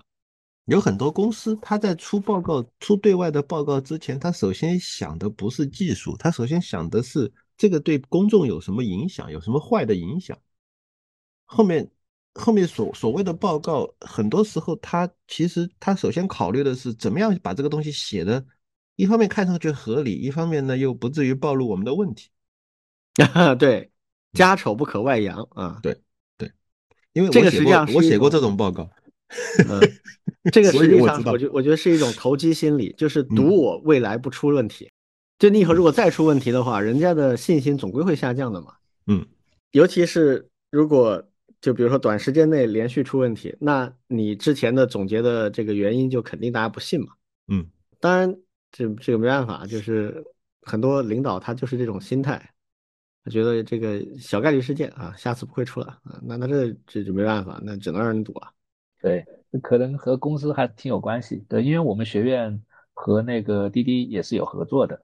对，但是呢，合作的成那个技术方向主要还是在它的应用端，怎么调度算法呀，还有一些呃路径呀，对，其实是在这一块，就是感觉他们的重心可能是还是往这一块在偏。对，第二个呢，就是我们其实也会和一些互联网公司，像阿里啊，他们去合作，对，包括像百度，他们其实就特别重视运维方面的一些技术。对，因为现在在学校里面，其实有两块其实是挺热，一块呢就是可观测体系的构建，嗯，随着一个微服务架构的复杂性上去了以后，对，其实就是刚才庄老师所提到的，怎么样在健康诊断之前把所有的那些数据都能够采出来，对，这是一个。第二个呢，其实就是做基于大数据、运维大数据的一些 AI 的一些算法，对，这个现在也挺。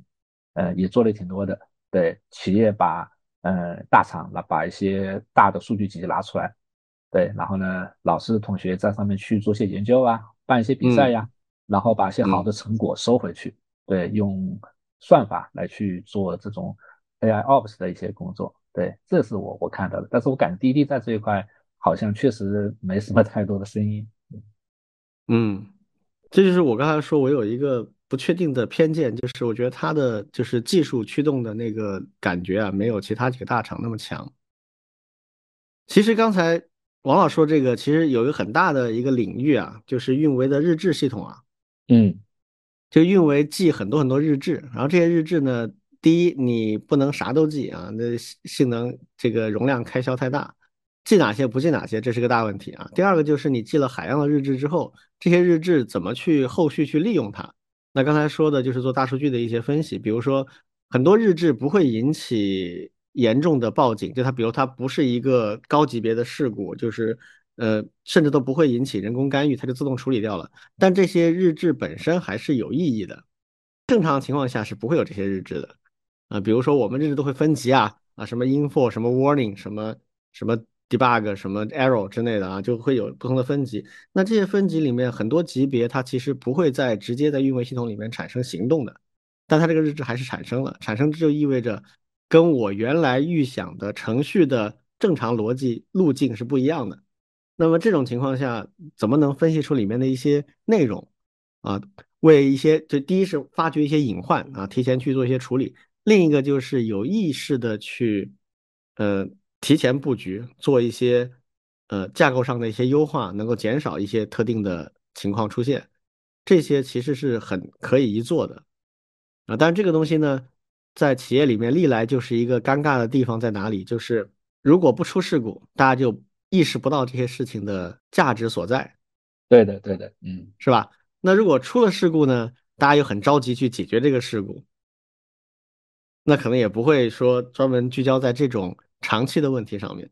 所以这个需要技术团队比较有这种意识，然后也能说服老板去正确的看待这些东西。啊，这个就实际上对企业的一个技术管理的氛围和它的一个呃基因是有一定的要求的。那现在我个人看到的就是，我们一线互联网的公司这方面已经被事实教育的已经还比较靠谱了 啊，不论是老的 BAT 三家还是新崛起的这一批，这方面问题都不是特别大了。但是说实话，在中小型公司这一块欠的债还是挺多的。我们学校里面总是要被事故教育的，事故没有教育到，总归觉得哎呀，投入这么多有什么多大的用处呢？一个是事故教育啊，一个当然有可能是换 CTO，CTO 从大厂来，有这方面的经验，有这方面的意识，有可能就可以提前的把这个问题给解决掉，否则的话基本上不太可能。对，当然也有另外一个另外一个极端，就是过于超前设计啊啊，大厂的了，对对对，就像你刚才说的，一个大厂的 CTO 去了一个中小型的，甚至一个创业公司，一上来先把这个东西摆在很重的位置。哎呀，很可能是中台嘛，中台战略嘛，这个对，这很可能就从另一个角度掉坑里了。嗯，对，所以还还还是这个企业的老板和他的核心团队啊，就是对自己有一个正确的判断，哪些问题是可以接受的，哪些问题是不能接受的。OK，我们最后来聊一个话题啊，就是最近的一个我们之前聊过的事儿啊，现在。有一个阶段性成果了，就有一个关于生成式 AI 创作的画啊，它的版权问题的案子，现在一审的判决出来了。这个案子呢，是由北京的互联网法院去做出的判决。北京互联网法院是一个创新的试点啊，就是最高院在前几年啊出了一个文件，就是在各省级行政区设立互联网法院的这样的一个想法。那这个想法最早在北京进行试点，于是北京成立了，应该也是全世界第一家 叫互联网法院。这互联网法院不是指在互联网上审判啊，而是指专门审互联网相关的，而且是就是比较技术性的一些问题的啊。这个便于我们的法律体系内去储备一批有高科技能力和认知的专业的司法人员，从这个角度来做的。那么北户这一次的审理的案件是什么呢？是有人用生成式 AI 做了图，然后发布在小红书，然后呢，另外有另外一个网络，呃，百家号不知道啥，就是直接在文章的配图当中使用了这个图片，那么原告认为这个侵权就起诉了。这个事情本身啊有很多的传闻，比如有人说是这个发布者啊人气不足了啊，故意。自导自演了这么一个事情来 博人气啊，这个这个不管，这个我觉得不重要。哪怕这个案件是法院造出来的，它只要是真实发生的事情，遵循相关的法规去进行了合规的审理，最后得出了结论，我觉得都是非常有指导性意义的。这个事情的价值就在于我们之前多次讨论过的，涉及到现在的生成式 AI 产生的内容，不管是图片、文字啊，还有视频、音乐等等。这些东西，它的著作权一直就是我们法律里的空白，因为它跟以前的所有这类的问题不太一样啊。我们怎么去认定 AI 生成的这些东西的版权，以及我们怎么认定生成这些东西的 AI 到底算个啥？这一次呢，做出了几个很重要的标志性的判断啊。一个呢，就是这个图片是操作生成 AI 产生的，它没有真的去画画。它只是提供了一些要求，那么生成 AI 完成了整个作画。那么这个算不算这个人的智力成果？因为我们所有的版权啊，有一个很重要的要件，就是你生成的这个内容必须是你的独特的智力付出的成果。那这一次，呃，北户是认为它这个算啊，这些提示词的构想顺序啊，选择这些参数，然后对多个产生的结果最后去进行筛选啊，这些都算智力投入啊。其实智力投入这个东西呢，怎么都是有的。以前我们认定这个事情的时候呢，关键看智力投入多不多，是不是足够多。现在这个足够多的标准被界定了一回啊，就是呃明确的讲了设计提示词，然后等等等等这样一些操作啊，算足够多了。所以这是一个挺大的一个问题啊，这个必然是有很多争议的啊。第二个呢，就是。拥有版权的另一个要件，就除了你是付出智力以外，还得有独创性。那么这个到底有没有独创性啊？那这个问题呢，最终从涉案图片本身，因为这个事情就没法一概而论了啊。这个事情就要看那个图本身到底是不是有独创性啊。你同样是一个创作过程，但是我创作出来的可能就没有独创性啊，就跟我看到的别的图片基本上差不多啊。那那这咋办？所以它这个地方呢，最终。这个案件也给予了支持，就是认为这个涉案图片是具备独创性的。然后后面有一个非常重要的认定啊，就是关于作品和著作权方面的一个很重要的认定，就是生成式 AI 本身在这里面到底发挥了什么样的作用？那从判决的原文来看的话，呃，我觉得这一次北户是把生成式 AI 当做类似于 PS。甚至类似于画笔和画布这样的工具来看待的，这个也是一个非常有争议的一个点啊。当然，北户只是一个呃区级的法院啊，他最终这事儿我不知道会不会上诉啊，大概率会上诉啊。就是这个最理想的情况是上诉一直打到最高院。然后最高院给出一个认定，那这个就不得了了，那这个就相当于是立法了，啊，这个就有一定的立法效力，就可能对后续的很多，包括实际去立法，包括一些司法实践当中的判决，都会产生直接的影响。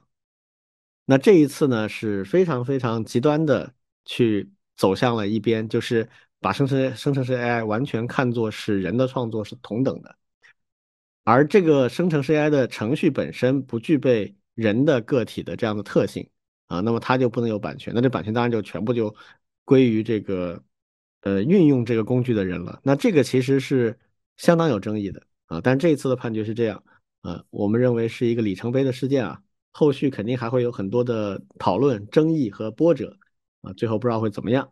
这个事儿你们两位怎么看？嗯，这个呢，我正好是在一个。一个群哦，这个群是一个非常活跃的开源人和法律人都在的一个群。这个群名字就叫做“开源之法与经济”，因为其实三件事情都相关：一个是开源技术，然后一个呢是法律版权保护啊、知识产权啊，第三个的话呢是到底这个事情对经济、对商业有什么影响？其实它都会牵扯在一起。一开始出来以后，群里面就好些律师都在聊这个事情，有赞同的，有反对的。其中一个比较支持的观点是认为，呃，这样呢有好处。第一呢，它鼓励大家去创作，而且的话呢，在一定程度上可以防止大厂垄断。嗯，因为就就谁创作算谁的嘛，这是这是一个。但其实大家聊了很多，其实就是关于这个工作量的问题，其实其实是讨论了很多，因为做了很多类比，到底这算多大的工作量？对，比如说。如果如果我们是有一个很糟糕的一个生成式算法，生成一万张，你从一万张里边挑一张出来啊，这肯定是个很大的工作量，而且你这个挑选的过程一定带有你的个人判断。但是如果它生成了四张，然后让你把四选一选一张，这算啥工作量啊？对，这是第一。第二就是，其实我们都用过这种生成式的图片的工具，其实它四张都很像的，它。它都是非常类似的四张，我从当中挑一张，只甚至是没区别，我挑另外一张估计也没差。这到底算不算是一种智力的结果？然后其实还有一个律师正好举了另外一个案例，就是类似于就是呃高速摄像机，咔嚓咔嚓咔嚓咔嚓拍几百张，然后从当中挑一张来作为摄影作品，这到底算不算版权？后来后来那个案例啊，就是就是那个律师贴出来的案例，大概的意思是说不算。呃，是说什么不算？就是高速摄像拍出来的照片，经过挑选之后的那个，这个为什么不算呢？这是我拍的呀。呃，对，认法院最终认为不属于摄影作品。回头我把这个发到群里去。还有这种事啊？这这个挺挺反反直觉的。是的，嗯，所以所以这个。呃，当然，我们还没有再展开说不同国家的法律啊，不同时代的法律啊，不同时代的判决啊，估计都还有差别。嗯，这个这个是一个。另外呢，其实还有一种想法，就是这是一个趋势问题，就是在没有照相机的时代，这个画是很值钱的。但是有了照相机，有了人人都能够拍照这件事情之后，其实。整个的这个画这个市场就一定会开始降价。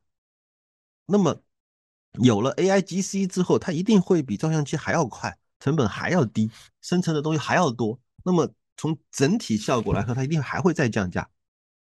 就整个的所谓的这个艺术创作这件事情的价值会逐渐降低，这个是一个长期的趋势。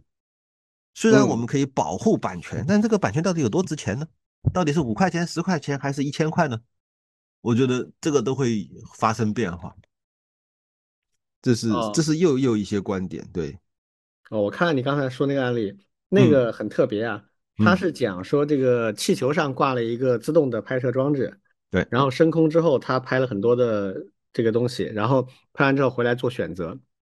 那这个确实跟人的摄影作品是有区别的，因为传统意义上摄影作品它是讲构图。光影，然后选择这个快门的参数等等等等，这些构成了他的摄影当中的创作性要素。那现在它是根据设定的参数自动拍摄，那这个确实是不太一样，所以这个判决也会挺有争议，但至少我觉得稍微能理解了哈。嗯，但是但是你说，无非就 是工具的使用的干预程度了。嗯，那么的呀。那么我说用提示词这件事情的干预到底有多少呢？对，所以它这个变成不是一个黑与白、非零即一的问题了，它是个度的问题。对，嗯，对，所以这个难度就在这里，就是你到底这这一刀划在哪里？就我我自己其实从整体来说，呃，上次在这个呃在南京我们在交流的时候，其实在说到是一个趋势问题。嗯。就是我我认为从整体来说，我我们看一个大趋势，一定不能够再像呃，比如说我们去套用过去的什么什么案例，或者说是什么什么思维方式，或者说什么什么呃权力模型，或者说是比如说什么权利和什么权利，而是这个世界一定会变得我们原来想象不到，只能够为新的世界创造新的判例。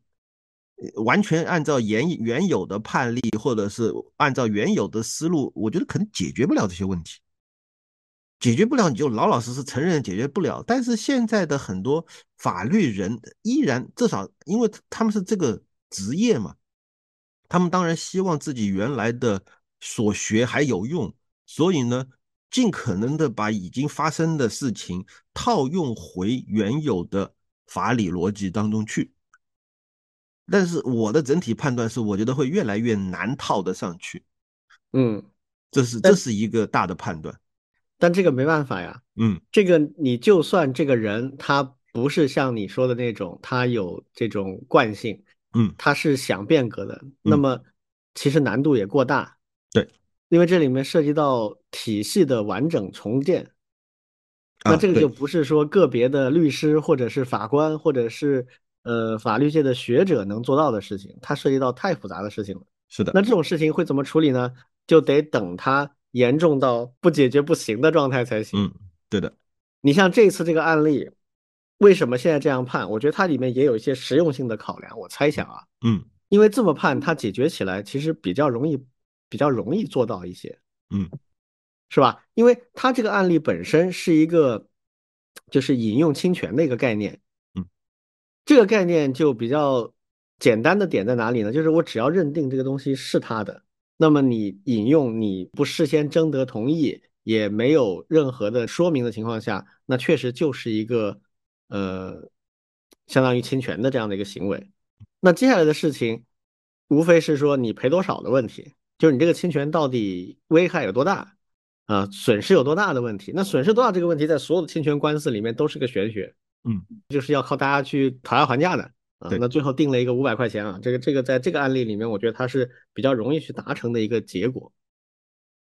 但真正麻烦的事情在哪里呢？就是未来如果这类产品啊，它进入了一个活跃的市场，就像刚才你说你那个群里边，嗯啊，开源、法律和经济，到经济领域这事儿就麻烦了，因为它涉及到一个公允定价的问题。对的。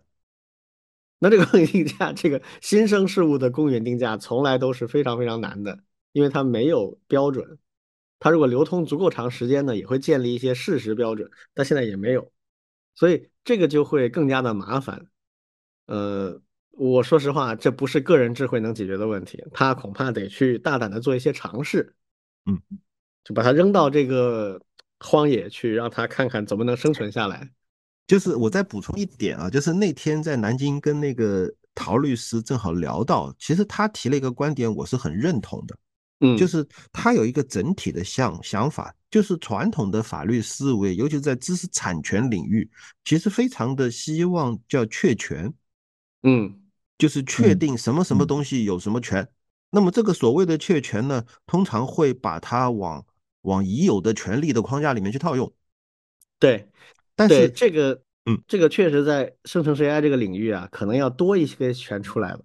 问题就在于这个他的一个提法，我很同意的，就是他认为我们应该不再沿用过去的确权的思路，而是直接针对行为做能做或者不能做这样的判断。就是我我们从长期的趋势来看啊，诞生一种新的技术。就会围绕这个新的技术产生哪些事情能做，哪些事情不能做。在没有这个技术之前，可能都没有这种可以做这件事情这个现象。有了这种技术，才有了这些事情可以做。那么，完全从行为的角度出发，去规定哪些行为允许，哪些行为不允许，哪些行为要付钱，哪些行为不用付钱。其实它是一个更加灵活的，是跟着技术走的。就是有这个技术了，比如说有了登录这件事情，才会有登录的权限这个东西。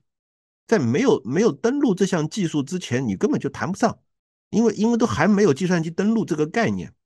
一种新的技术出现，才会围绕着这个技术产生一些事情能做和不能做。就像这地方有个门，我才存在有开门的动作和关门的动作。如果门上有了锁，我才有了开锁的行为和关锁的行为。那么，在计算机这个领域，我们会不断的诞生新的技术和新的操作方式、新的操作的过程，然后围绕着这些操作方式、操作过程，包括比如说复制啊、传输啊，或者是怎么样修改啊，或者是调整啊，诸如此类的这些行为才一一的出现。然后，我们要根据新出现的行为以及新出现的行为到底产生了哪些。好处坏处损害了谁的什么利益，然后再后续的由法律逐渐的去规范它，甚至我觉得只可能是有案子再说，在没案子之前，我们去讨论权利啊，到底谁是谁的权利啊？而且在物理的世界，这是你的，这这个说的很清楚，你把它放在家里，那就是你的。但是在数字的世界，这个东西是不是你的这件事情，我觉得所有权，我觉得都说不清。更不要说围绕着他的其他权利会更复杂，所以我很认同那个呃，在南京的那个陶律师所说的，就是应该基于行为来做分析，而不是再去沿用过去的这种权利的思路，确权啊或者怎么样，这个是我想补充的一个点。这个涉及到立法的一些技术问题了，对这个我我我们不专业，这说不清楚。但是我有一点感觉啊。就是他的这个提议有点是什么概念呢？就是最近其实有一种说法，就是在科技进步啊、发展特别快速的这个阶段啊，是不是海洋法系比大陆法系有优势啊？这个说法现在其实是有人在讨论的。为什么？其实就是跟你刚才说这个有关联啊。你刚才说的那个，其实就是典型的案例法的思路，就是有事儿了我们再判。我法律上其实没那么细，做不到那么细，因为很多东西是新的。对，但是我们使用大陆法系已经很多年了，从立国以来就是这样。这个要改变不是一件简单的事情。那当然，它涉及到整个体系，包括人才培养，都会有很大的变化。所以，我虽然没有看到正式的文件啊，但是我能感受到，现在我们的从国家层面到司法到高法的这个层面，其实是在尝试啊，融合大陆法系和海洋法系的一些优势。比如说，成文法是摆在那里有的，但是成文法没有兼顾到的地方，也采用比如高法的这种解释啊，然后一些定期发的一些司法案例啊来做指导。然后这些指导呢，积累足够多之后呢，就会在人大形成一个新的立法，或者是对于过去法律的修订，就相当于是把成文法的修订啊，把它周期缩短，然后在这个周期缩短之后，仍然顾及不到的，借用一些案例法的方式来去在司法实践上给一些指导和这个协调。这个思路呢，现在是我觉得是正在这样尝试的。所以说，完全的一下子转向他说的那个方向，我认为既不现实也不合理。嗯，最好的办法是兼容啊，这是一个我我想的观点。第二个呢，就是他说这个什么什么权跟行为这两个其实不矛盾不冲突啊。我我感觉啊，比如说你要界定什么行为行和不行，他也可以借用某种权利的定义来实现这一点。否则你要定义清楚什么事儿行，什么事儿不行，也不一定能做到啊。这个什么什么权利，实际上是对现实行为的一种抽象嘛？嗯，就是我不可能说平板电脑、手机可以啊，你写的这个 Word 文档，如果这个 Word 文档满足这些条件可以，不满足条件不可以。这种东西你有时候说不清楚啊。嗯，那么为了说得清楚，他可能就说，哎，你付出了什么样的行为之后，生产出来的什么东西啊，你拥有它的。所有权、使用权什么什么类似这样的，它定义这些权其实是为了把一些特定行为抽象成一个一般性的模型。嗯，那有的时候他做不到这个抽象怎么办？那就用案例嘛，对吧？嗯，如果能做到，他还是可以这么做的。所以我觉得这两个事情本身并不是冲突的。说我基于行为来定义什么可以、什么不可以，和基于权利来定义这种呃法律上的这种可以和不可以，这两个其实我觉得更多的是立法上的技术问题。就是你怎么定义这东西行与不行？你有很多种办法，通过权利来定义是一种办法，通过列举来定义是一种办法，还有没有别的办法都可以。比如说我想到的另外一个改进方案就是我们增加一些权利嘛，比如说我们就看这个生成式 AI 去画画这件事情，我们认为提供生成式 AI 的这个程序的人，他拥有一个叫什么呢？辅助的创作权或者怎么样类似这样，就是我们发明一种新的权益，如果我们需要的话。这种路线其实我觉得也是可以考虑的，当然这里面也会有它的技术问题啊，那就再说了，反正你去想办法嘛。是，你可以比较若干个技术方案。从立法技术上来说，不断的创制新的权利，这本身是也是立法当中的一个很重要的手段。啊，对，当然这个它就是这种会就是比案例更加难的地方在于，它得考虑清楚，它在未来相当长时间里面，我只要设计这个权利，那么在未来很长时间里面，我不能把它废了，那这个权利怎么？去控制它的正面和负面的影响，那这个可能就是立法的那些专家他们要在技术层面上去解决的问题。嗯，但是民法是基于各式各样的法律权利这一点，是各国的民法的一个惯例了。对的，换句话，这是一种他们的常用设计模式，是吧？那那你如果说我不用这个模式，可不可以？当然可以，你得设计一个针对特定问题更好的模式才行。我我现在想提的就是立法领域的敏捷迭代，但这个就有难度嘛，就是 这个我我就觉得立法领域的敏捷迭代就是用案例来解决问题，就是法律里没有涉及到的细节。嗯，我们现在就是高法定期发那个司法案例的那个那个那个一一个一个一个列表啊，嗯，就他会找出近期的一些有代表性的案例来弥补。这个法律里面没有那么具体清晰，但是司法实践当中又经常遇到的问题，嗯那这就算敏捷迭代了，我觉得。呃，没有，还有一条，还有一条敏捷宣言，还有一条叫做可工作的代码比文档更重要。嗯，这个可以怎么样类比呢？就是我不要去呃确定太明显的、太明确的权利，然后呢，我我只以判例来保证接下来可工作。对这个带入到我们的司法实践里面，那就是大事情了。为什么？是的，这个影响极其深远，在是的哪里啊？成文法的好处在于，所有的人你都看到了，你能够预知你的大概的一个方向，对吧？当然有些地方不确定、不具体的那另说了。但总之就是给大家的感觉是说，哎，我清楚应该会怎么样。但是案例法它的问题就是很多事情你不做你是不知道会怎么样的，而且做了之后会怎么样，你还可以借助司法实践来改变它。这个在美国非常非常典型，就好像那个堕胎的事情，明显现在已经就是堕胎是合法的了，但是你做了之后，突然有人告，一直告到最高法，然后把之前最高法推翻了。对你这次堕胎就变成不合法了，这个就是非常非常不一样的一个社会状态了。嗯，如果真的这样变了的话，我觉得司法界那些律师们会很开心，因为他们的社会地位极大的提升了。是啊，美国就是这样呀。所以为什么美国的律师这么有权利呢？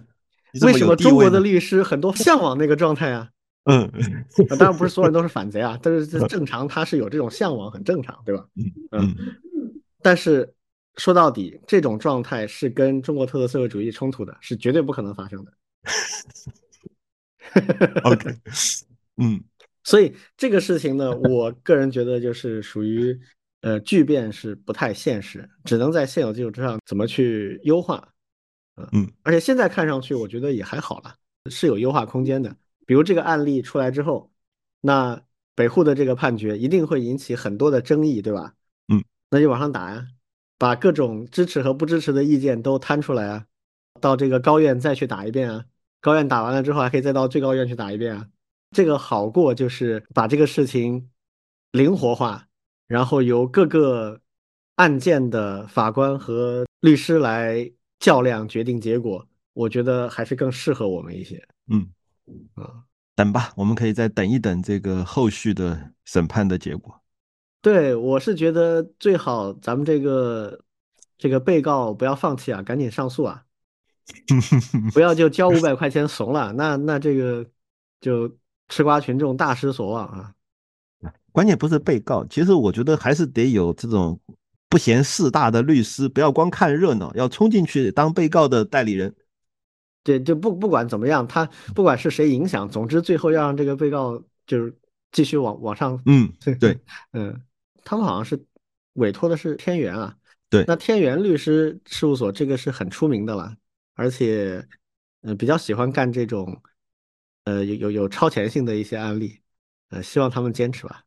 另外就是之前我们也提过啊，美国也有几个相关的案件在打，但是那边还没出结果。美国的一般会慢，他们那个诉讼过程会特别特别慢啊，不知道啥时候才能出结果。我们可以对比一下这两个 AI 大国的法律在这方面的一些不同的观点，估计也会比较有意思啊。对，最后再补充一个一个现实需求。对，最近不是在和那个出版社也在谈一些合作嘛？然后呢，嗯他们现在在 AI 内容生成这一块碰到的问题其实是蛮多的，而且不知道怎么干。就是现在作者在教书稿的时候，对越来越多的内容，对不光是文字啊，还有一些图片，对，其实都是呃结合 AIGC 的一些工具来生成的，对，甚至有的就标明出来了，对。那出版社其实，因为我们知道出版社一般是比较传统和谨慎的，嗯，他就不知道这个图片怎么办，他甚至建议，哎，你这个图片能不能够去换一下，去买一个，或者是我们出版社来帮着买，啊，以本来不是 AIGC 一个重要的作用就是帮我们省这笔钱吗？那对呀、对呀、本来是这样的，但是就会出他们担心什么呢？担心那个 AIGC 的工具的方来，就是对这个版权提出问题。对的，对的，对的，OK，这个就是出现了刚才就是我们这个例子里面所讨论的，究竟作者他的原创性和花了多少功夫在这个新生成的图片上面？如果他只是点一点，还是说你用了一些比较复杂的提示式的工程？对，吧？它还有一个比较麻烦的点啊，哎就是我觉得生成式 AI 那个程序来跟他纠结这个版权的概率不高，但是比较高的概率是那些用来训练 GAI 的背后的那些素材，比如他创作一张图，这张图的原型其实如果这个生成 AI 做的不是那么的到位的话，很可能它跟某个原型就很像。嗯，我懂你的意思，就它库里面的某一个原型。现在最大的版权黑洞其实不是我们今天讨论这些问题，是生成 AI 用来训练的那些图片，它的版权咋办？嗯嗯，还有什么图片训练的？嗯，那这个我觉得可以理解，出版社有这个担心是对的，可以理解的。嗯嗯，那这咋解决？这好像好难啊，挺难的。对，还是买的就对，还是希望买，买是最安全的，相对来说。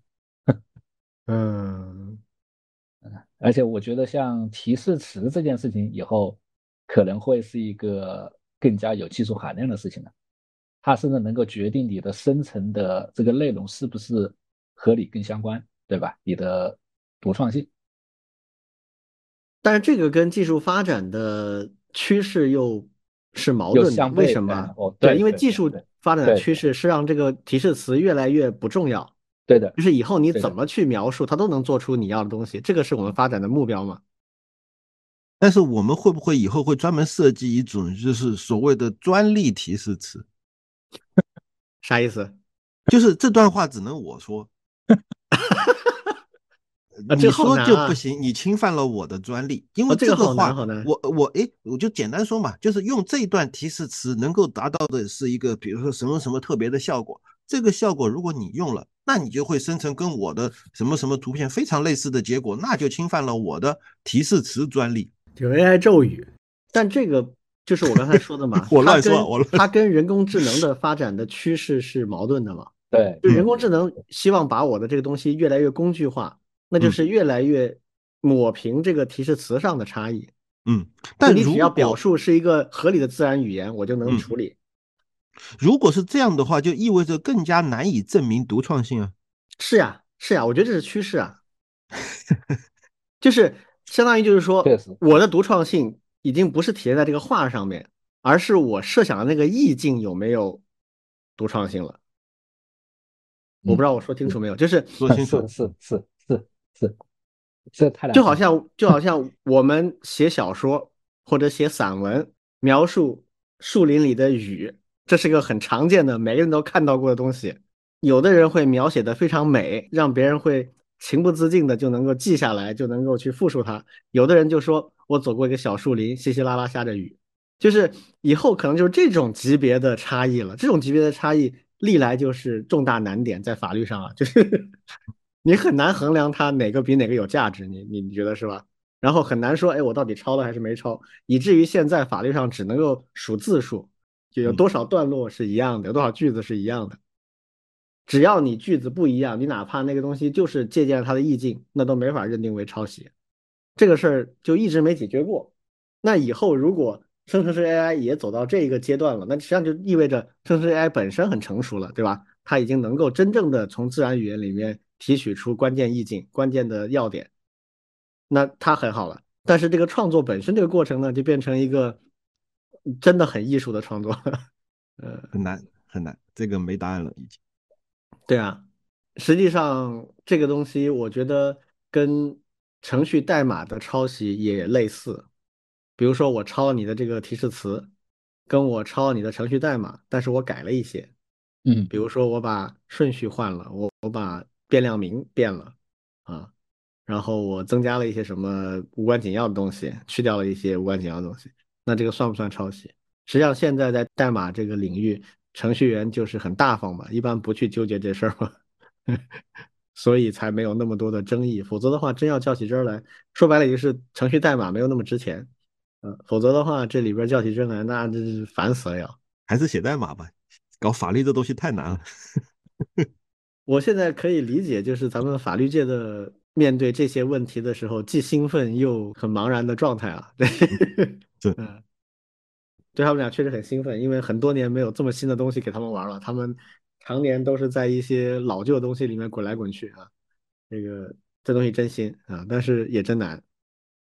好呀，那这个事儿反正只是历史长河当中的一个小阶段啊，但确实也是迈出了阶段性的一个里程碑了。嗯，我们可以持续关注一下。好，好，那看看两位还有什么要补充吗？今天？呃，没有了，没有了。好，那我们今天就到这里啊，谢谢大家。嗯，好，谢，谢大家，拜拜。拜拜。